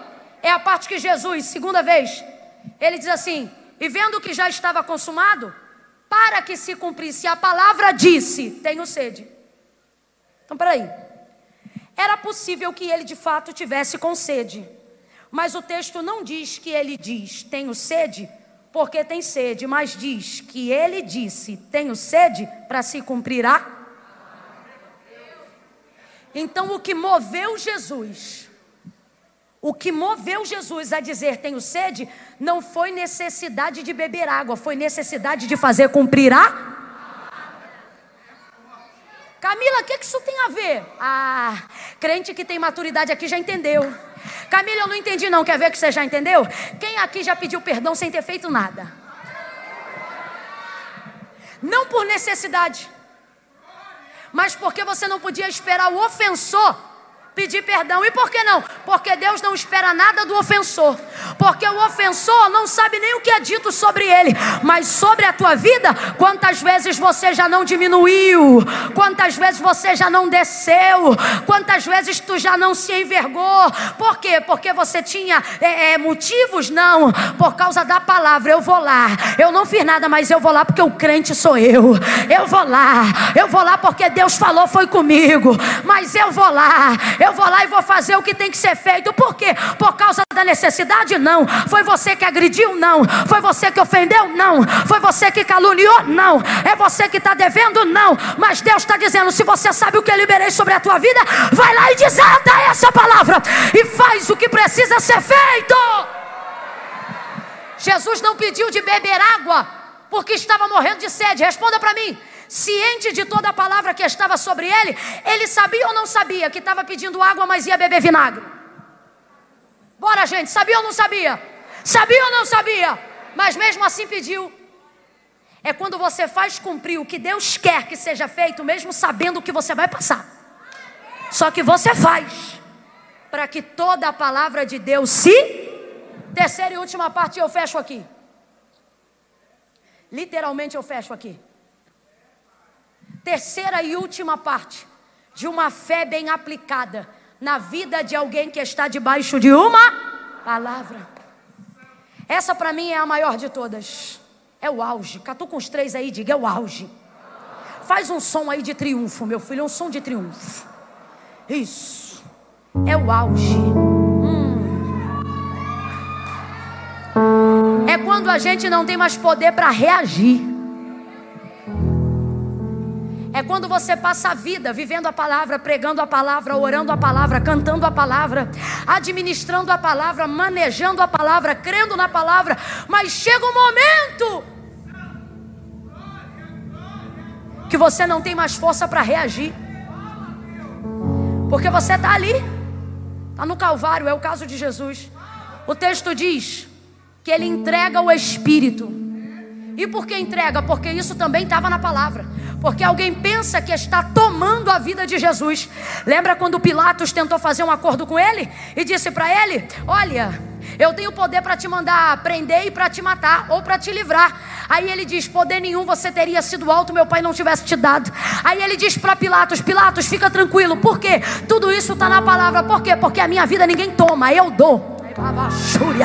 Aí o texto diz que ele dá o último suspiro e entrega o seu espírito. Na Bahia, Candarama é batizado com o Espírito Santo e com fogo, então reaja em línguas. Por que, Camila? Porque aquele que fala em línguas edifica a si mesmo. Deus quer te edificar hoje aqui. Deus vai abençoar a tricotomia dessa igreja: espírito, alma e corpo. Deus está dizendo: Eu tenho palavra para o teu espírito, eu tenho palavra para a tua alma, eu tenho palavra para as tuas emoções, eu tenho palavra para te dar saúde no corpo físico. Deus está dizendo para alguém hoje aqui: Eu sei. Quando você crê, mas não pode mais reagir. Ouça isso. O texto diz que Jesus estava morto. Complete aí para a gente encerrar junto. O texto diz que Jesus estava. Jesus estava. Morto reage. Morto se defende. Morto argumenta. Morto briga. Morto, morto se protege. Morto não faz. Tá ali, mas não pode fazer. Está ali, mas não pode resolver? Nada. Jesus está morto. Escute isso. João ama e ele diz assim: sou testemunha ocular. O que eu estou dizendo ninguém me contou. Eu fiquei até o fim. Eu vi. João ama Jesus, sim ou não? Sim ou não? Está sofrendo por vê-lo sofrer, sim ou não? Está sofrendo por vê-lo morrer, sim ou não? Mas João também, por mais que o ame, não pode fazer? Porque chega um momento da tua vida que Deus impede até quem te ama de fazer alguma coisa que é para te mostrar que você só pode depender da. Escute isso. Existem momentos da nossa vida. Eu estou sentindo uma graça de Deus tão forte aqui, irmãos. Como disse a pastora Damiana no início, você não vai sair daqui esgotado, exaurido. Você vai sair daqui reagindo diante de uma palavra. Existem momentos na nossa vida que até quem muito nos ama, Deus não permitirá com que eles façam nada. Camille, o que significa estar morto? Se eu estou vivo ouvindo essa palavra, o que significa esse contexto? Deus está dizendo. Sabe o que significa? Significa você estar dentro de um cenário aonde você está ali, mas não pode reagir. Tem gente aqui que mora dentro de casas que não pode falar nada. Tem gente aqui que mora dentro de casas que não pode nem pedir para desligar ou ligar o ventilador. Tem gente aqui que trabalha em determinadas áreas do trabalho que você não pode tomar partido de nada, nem para bem nem para mal. Porque todos ali estão focando em qualquer atitude sua. E aí o Espírito Santo já te deu a estratégia, qual não faça e dizer num culto cheio da glória de Deus: Aquietai-vos e saber que eu sou Deus é mole. Difícil é ficar quieto, tendo um monte de coisa para falar. Jesus está morto e não faz nada. Aí olha o que o texto diz: Vendo que já estavam mortos, porque tem gente que vai se aproveitar com o fato de você não poder fazer para te arrebentar. Aí pegam a madeira. Anavaga, xerebarra. Cada um sai com um pedaço de madeira. Porque os, os sumos sacerdotes estão dizendo: arranca os corpos do Calvário. Porque crucificado não tem direito a sepultamento. Joga na vala, tira do madeiro, porque o sábado é santo. Aí eles pegam e vai começar a acontecer uma coisa esquisita. Quem acredita no sobrenatural, redobre a atenção. Vai começar a acontecer uma coisa esquisita. Carol, é esquisito e eu já vou começar a dizer por quê. A ordem é para arrebentar a perna dos três. E tem quatro soldados, ou seja, tem mais soldado do que tem corpo. Então dá para executar a ordem de imediato. Só que só dois pegam a madeira. Aí eles começam a se preparar para arrebentar de maneira aleatória. Se liga, tem um dois e três. Jesus é justamente o do meio. Vem um e arrebenta o que está na direita. Vem outro e arrebenta o que está na esquerda. É estranho, tem quatro, dois pais, dois paus, pode arrebentar todo mundo em ordem direta, primeiro, segundo e terceiro. Ou pode arrebentar os três de uma vez só, mas não, fica aleatório. O que, que é isso? Pega o primeiro, pega o último, mas não pega no do meio. Camila, eu ainda não entendi, vai entender.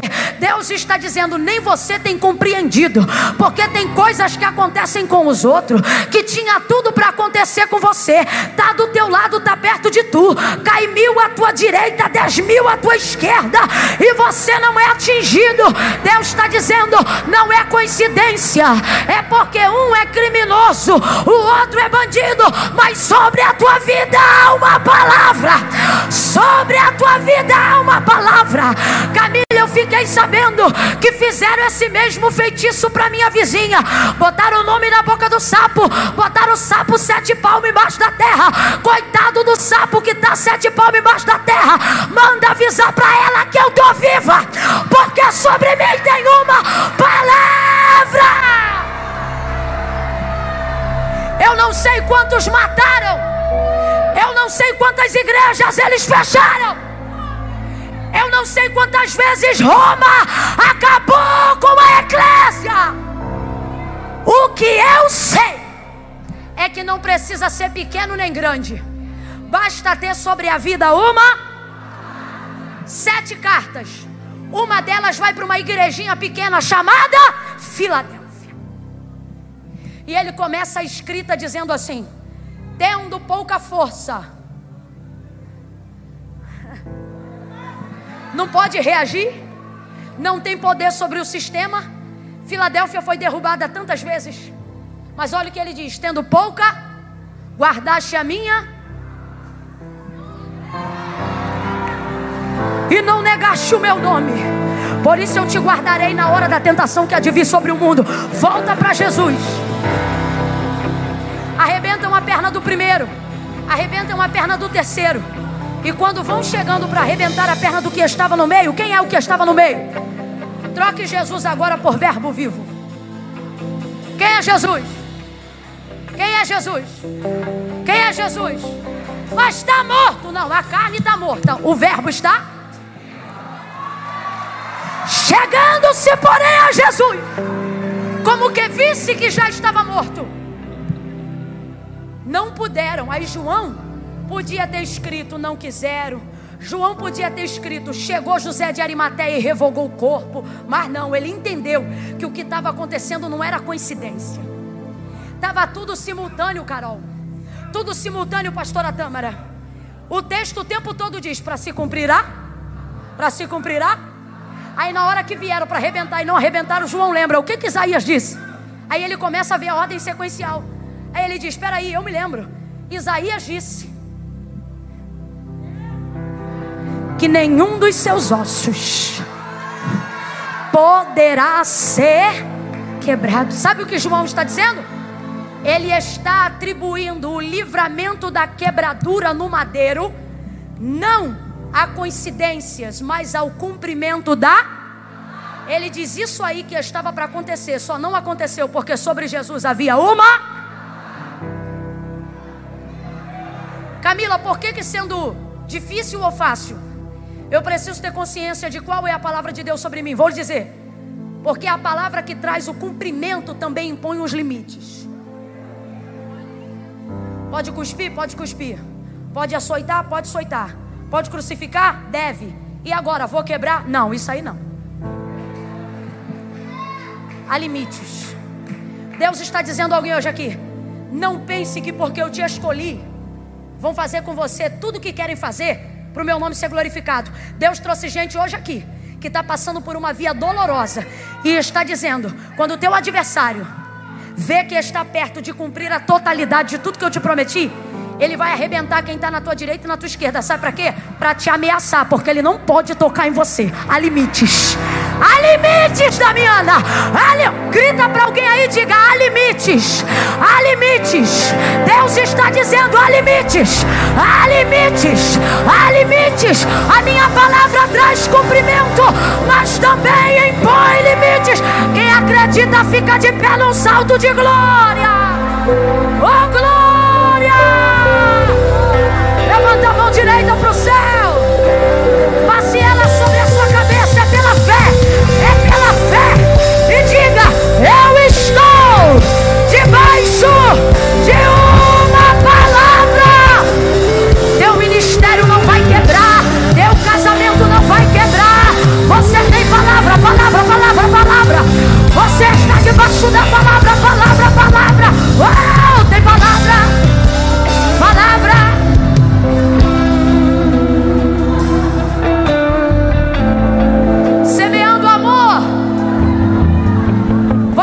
assim cobrindo você. Agora faça assim cobrindo a igreja. Camila, é que eu não tô com muita fé, não. Então não precisa sentir, só obedece. Faz assim e diga: semeando amor, você vai viver que ninguém nessa cidade viveu. Também vai passar o que ninguém ainda passou, mas vai conquistar o que ninguém conquistou. Vai se cumprir tudo. Quem tem fé, obedeça. Estende a mão para frente. Isso é profético. Estende a mão para frente. Dá uma girada de 360 graus. Diga: semeando amor. Mais do que uma instituição você vai se tornar um complexo de autoridade espiritual na cidade de Campos dos Goitacazes. Vai ter escola, vai ter vigília, vai, vai, vai ter centro preparado.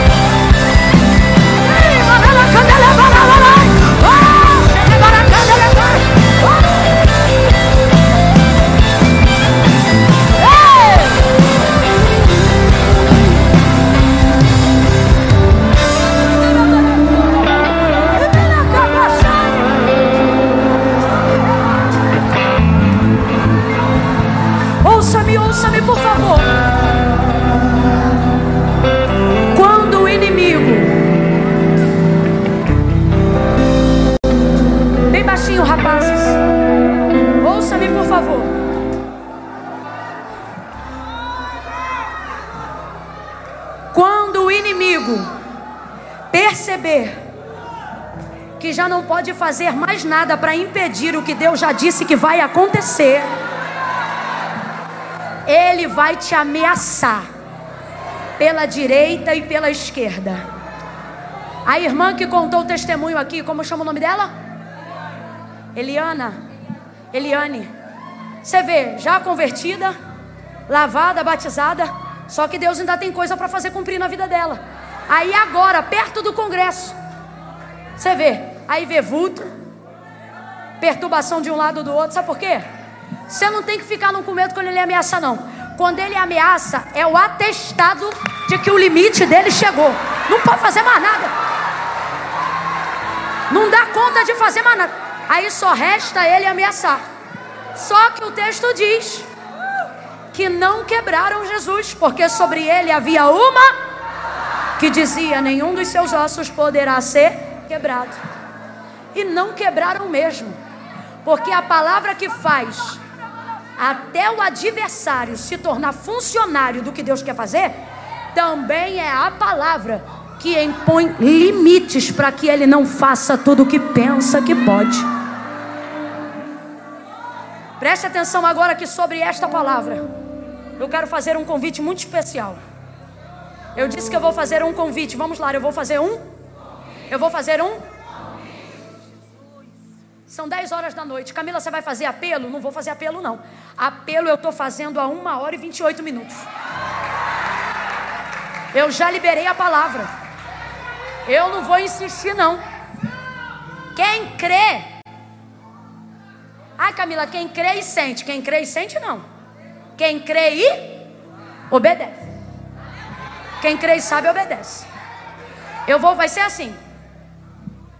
Tente enfileirar-se em direção às cadeiras que estão na sua direção. Para que corredores sejam abertos em nosso meio. Tente. Tente fazer isso agora. Tente. Maravilha, maravilha. Ninguém se mova, só se ajeite. Não precisa sair, só se ajeite. Abra corredores para mim aí agora. Para mim não.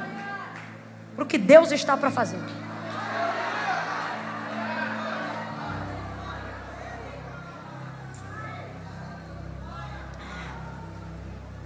Ó, oh, eu vou contar de um a três. Quando eu disser três, você não pode esperar sentir, você só precisa saber.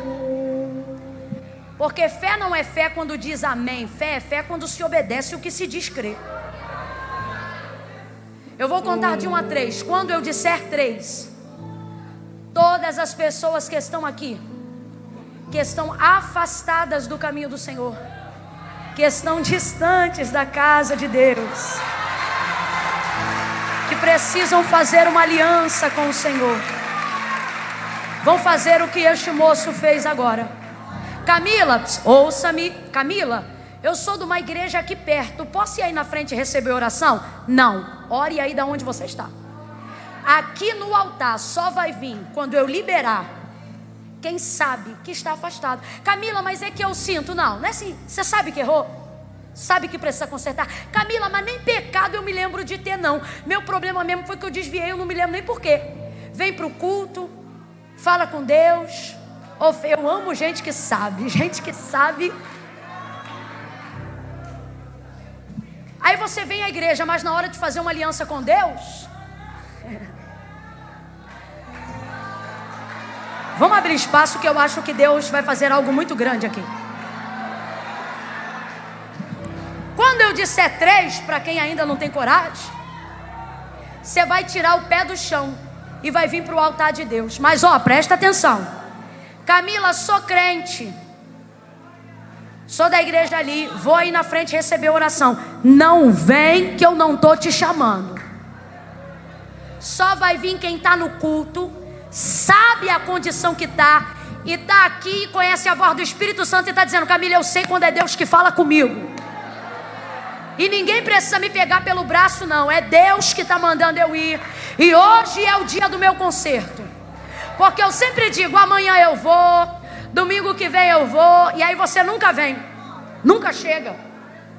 Camila, para mim servir a Deus é coisa tão séria que eu não vou aí hoje, não. Vou deixar para ir outro dia, sabe por quê? Porque eu quero me consertar primeiro. Primeiro eu vou me consertar. Ei, você aí. Você fica achando que vai se consertar, mas nunca se conserta. E eu vou te explicar por quê. Primeiro ponto. Não é porque você não quer. É porque o próprio Jesus disse assim: sem mim, nada podeis fazer. Então você não pode se consertar para vir. Foi por isso que Jesus disse: Vem como você. Camila, mas a minha parada é séria. Eu tenho uma situação aí, tico-tico no fubá para resolver. Vem você, o tico-tico e o fubá. Camila, meu problema é mais sério. Eu tô com 5 gramas de um bagulho que eu vou repartir. Inclusive, o cliente está aqui na igreja. Vem você, o bagulho. Se o fornecedor tiver aí, fala que se ele quiser vir, pode vir também. Porque Jesus deixou claro. Ele disse: Vinde a mim todos vós, os santos e arrumados? Não. Vinde a mim todos vós que estáis cansados, oprimidos, sobrecarregados. Ele disse: Eu vos julgarei? Não, ele disse: Eu vos aliviarei. Tem alívio para você mas você não pode andar de acordo com o que você sente. Sabe que está errado, sabe aonde está o conserto. Então, quando eu disser três, se você ainda estiver aí, tira o pé do chão e vem, uai. Ninguém precisa te pegar. Ninguém precisa falar teu nome no microfone. Camille, quando eu chegar aí na frente, eu faço o quê? Nada, deixa que a gente faz. Por quê? Porque eu só estou chamando quem está nessa condição. Então, sair do lugar e vir ao altar é a sua confissão pública de fé hoje. E isso já é o suficiente. Camila! Mas eu vou ficar aqui no meu lugar, sabe por quê? Deus sabe, sabe, mas não concorda, porque não foi Camila que inventou isso. Foi Jesus que disse assim: Aquele que me confessar diante dos homens, eu também o confessarei diante do meu Pai que está no céu. Mas aquele que se envergonhar de mim, ou seja, a maioria das pessoas que precisam fazer um concerto ou uma aliança com Deus, elas não fazem, não porque não creem, mas porque sentem vergonha. Camila, e se eu tenho vergonha, como é que eu faço? Vem com vergonha mesmo. Porque a vergonha é passageira, mas a sua salvação é eterna. Eu quero pedir os intercessores para chegar um pouquinho mais para trás do altar, só para a gente aliviar o espaço para essa galera que está chegando. Eu nem comecei a contar, mas eu vou contar assim mesmo, porque eu sei que ainda tem gente para chegar.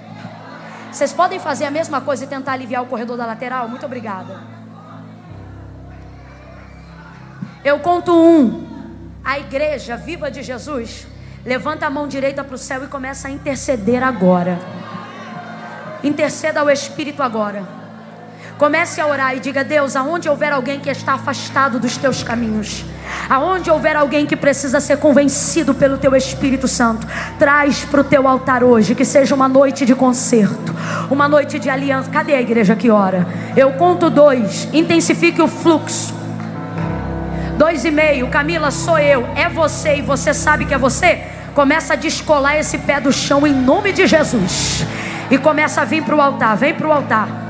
Dá teu jeito e vem, vem, chega mais perto, vai chegando perto do altar. 2 e 45 Pastora Damiana, tem só um refrão para eu liberar o 3? 2 e 45 Camila, sou eu. Mas é que eu não sei se vou ou não vou. Sabe sim, você sabe que você tem que vir. Camila, mas é que eu fiz um pacto lá que eu posso vir na igreja, só não posso ir para o altar, porque o pacto é de sangue. Pois assim me diz o Senhor: diga qual foi o sangue que você derramou lá, que o sangue do cordeiro não tem poder para cobrir e pagar a tua dívida. É mentira do diabo, a dívida está paga. Três, tira o pé do chão e vem para o altar de Deus. Deus quer fazer, ninguém pode parar. Quando vem a mensagem, faz profeta entregar,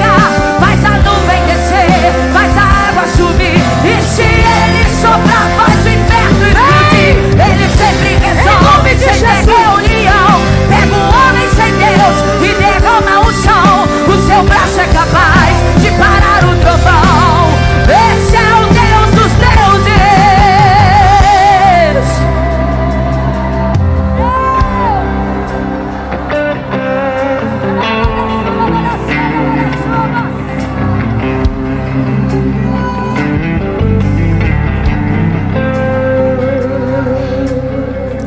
Estenda a mão em direção ao altar de Deus, igreja.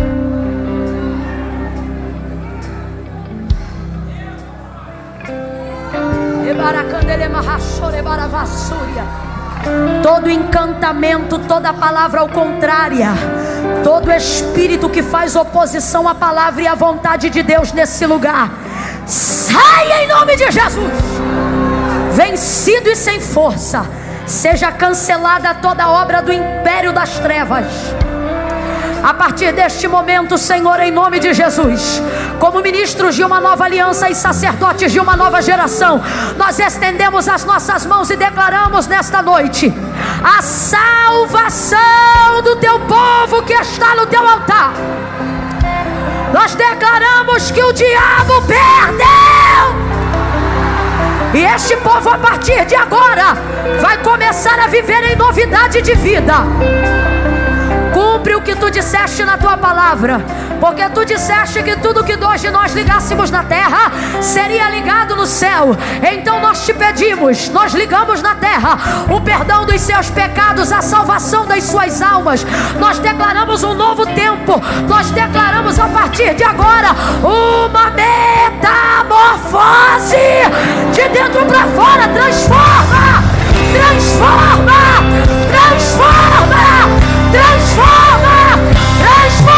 estas vidas. Em nome de Jesus, nós ministramos sobre eles e sobre elas a libertação, a inauguração de um novo tempo. E declaramos sobre cada um deles a alegria. Alegria, alegria, alegria, alegria, alegria, alegria, alegria, alegria, alegria, alegria, alegria, alegria, alegria, alegria, alegria, alegria, alegria, alegria. Alegria da salvação. E como igreja nós te glorificamos. Perdão, Senhor, é que o povo não ouviu.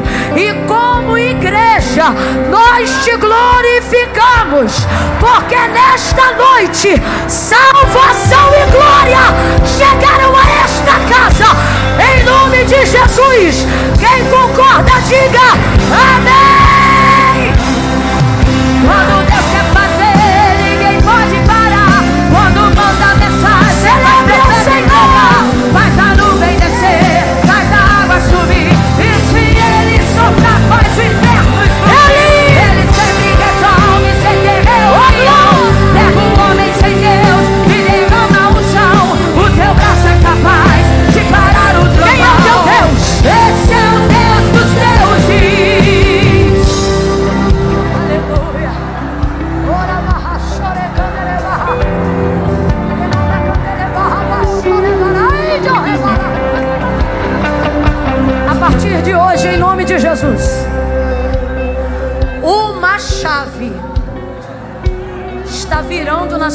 Espiritual. E isso mudará toda a rotina da sua vida física, emocional e humana. Amém, igreja? Aonde houver uma mão estendida agora, Senhor, alcança ele e ela pelo cumprimento da tua palavra. Não a nós, não a nós, não a nós, mas ao teu nome toda honra, toda glória e toda adoração. Em nome de Jesus, quem concorda, diga. Aplauda o Senhor acima da sua cabeça. Misture essas palmas com glória a Deus e aleluia. Deus abençoe. Podem voltar aos seus lugares. A partir de aplauda o Senhor enquanto eles voltam. Aplauda o Senhor. Ninguém saia, ninguém saia. Só volte ao seu lugar. Só volte ao seu lugar. Quanta gente, aleluia. De pé, de pé, de pé. De pé. Ai, Camila, mas é que eu já estou de pé há muito tempo. Eu estou de pé há duas horas. De pé. Não se apresse em sair da presença do teu Deus. Oh, glória a Jesus.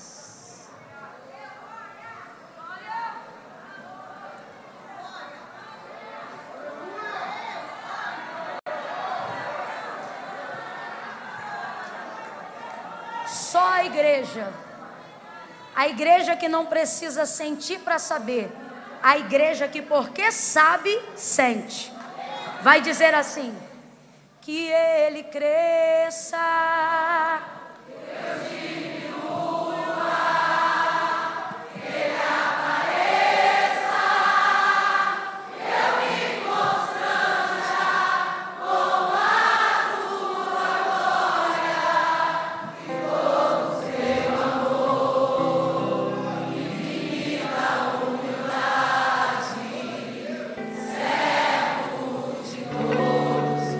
regresa.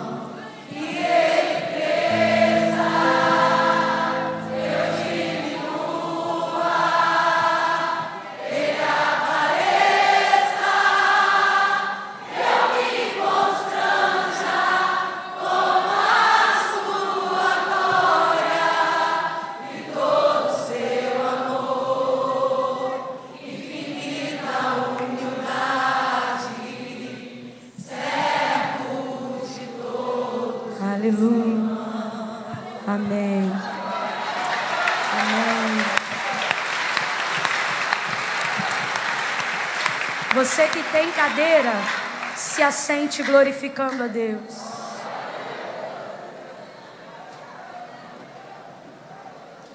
Ninguém sai agora. Bendita foi a tua entrada e bendita será a tua. Ficou até agora, vai ficar até o fim. Camila, mas é que eu tô o bagaço, então faz igual a cana, que ainda dá caldo. Deus abençoe a sua vida. Creia, a partir de hoje o Senhor está inaugurando um novo tempo na sua vida. Nem por causa de A, B, C ou D, mas porque agora você sabe o que Deus diz a seu respeito. Em razão disso, vire-se para alguém agora e diga: vai se cumprir tudo, porque você está, faz assim para ela ou para ele, debaixo de uma, de uma o que, gente?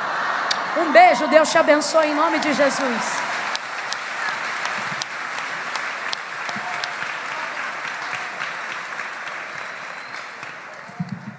Glória! Quem está feliz por essa noite, por tudo que Deus já fez aqui? Então diga assim: Deus já fez, e eu também já recebi. Olha, o material da pastora Camila está ali daquele lado. Ela não faz a menor questão de levar esse material de volta. Vamos aliviar o peso no carro para a volta, tá bom? Vai ficar tudo aqui, porque você vai passar por ali e vai adquirir. Quem aqui tem um sonho de ter filhos e colocou inclusive sapatinho no altar ou não colocou sapatinho no altar? Levanta a mão. Homens e mulheres, levanta a mão. Fique em pé. Você que quer gerar. Homens ou mulheres, tem um sonho de ter filho e que são casados, tá, gente? Por favor. Estou falando que você que está namorando, não. Aí vai. Né? Falando que você, por alguma razão, está impossibilitado de gerar. Fique em pé. Enquanto ela estava falando ali, eu lembrei de uma coisa que diz que o escritor aos Hebreus vai falar, pastora Camila. A Bíblia diz lá no livro dos Hebreus que Sara era estéril e avançada idade, mas que Abraão já tinha o seu corpo amortecido. Então, entenda, Abraão já tinha o seu corpo, pastor Carlos, amortecido.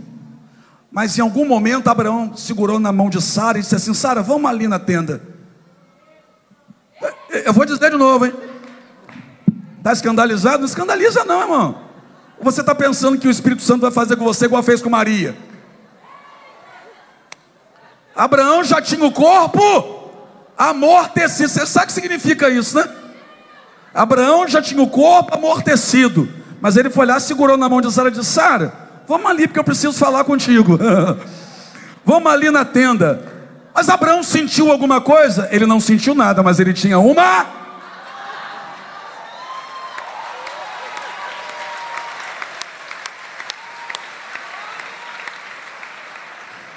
As mulheres vieram?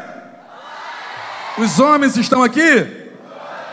As mulheres que querem engravidar.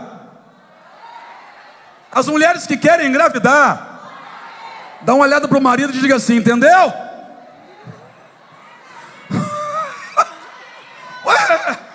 Porque agora você tem a. Então olha para ele aí e diga assim: ó, é hoje, hein? Mas eu estou cansado, mas é hoje, hein? Você hoje recebeu uma palavra e vai ter milagre lá na tua casa, porque você tem uma. Fique em pé aí, crente. Dá glória a Deus, irmão. E olha, vai ter escola, vai ter faculdade de teologia, a casa vai crescer. O senhor está sentindo isso? Não, não precisa sentir, eu já tenho a palavra. Ó, ô, obreiro, vamos acelerar a obra aqui atrás, três andares aqui atrás, que a faculdade vai estar aqui atrás. Seus filhos vão estudar na escola semeando amor. Mas como? Nós já temos a palavra, então agora vamos bater massa, vamos levantar tijolo, nós já temos a. Senhor Deus, gratidão ao Senhor pelas vidas preciosas que estão e pela certeza que o Senhor traz ao nosso coração, que a gente já pode fazer, a gente já pode dar o passo, a atitude tem que acontecer, que nós já temos a palavra. Continua guardando cada vida preciosa que aqui está, Senhor. Esse congresso, de fato, o Senhor está trazendo a palavra e transformando vidas, e que a graça do nosso Senhor e Salvador Jesus Cristo, o amor ágape e do nosso Deus que é Pai, a comunhão, a consolação, a unção poderosa do Espírito Santo permaneça sobre todos. Amém? Aplauda ele bem forte, mistura com glória a Deus. Tem recado, dá os recadinhos aí, meu amor. Tem recados para os congressistas. Bom, primeiramente, saia devagar. Amém? Não tenha pressa de sair, por favor. Amém? Para que ninguém se machuque.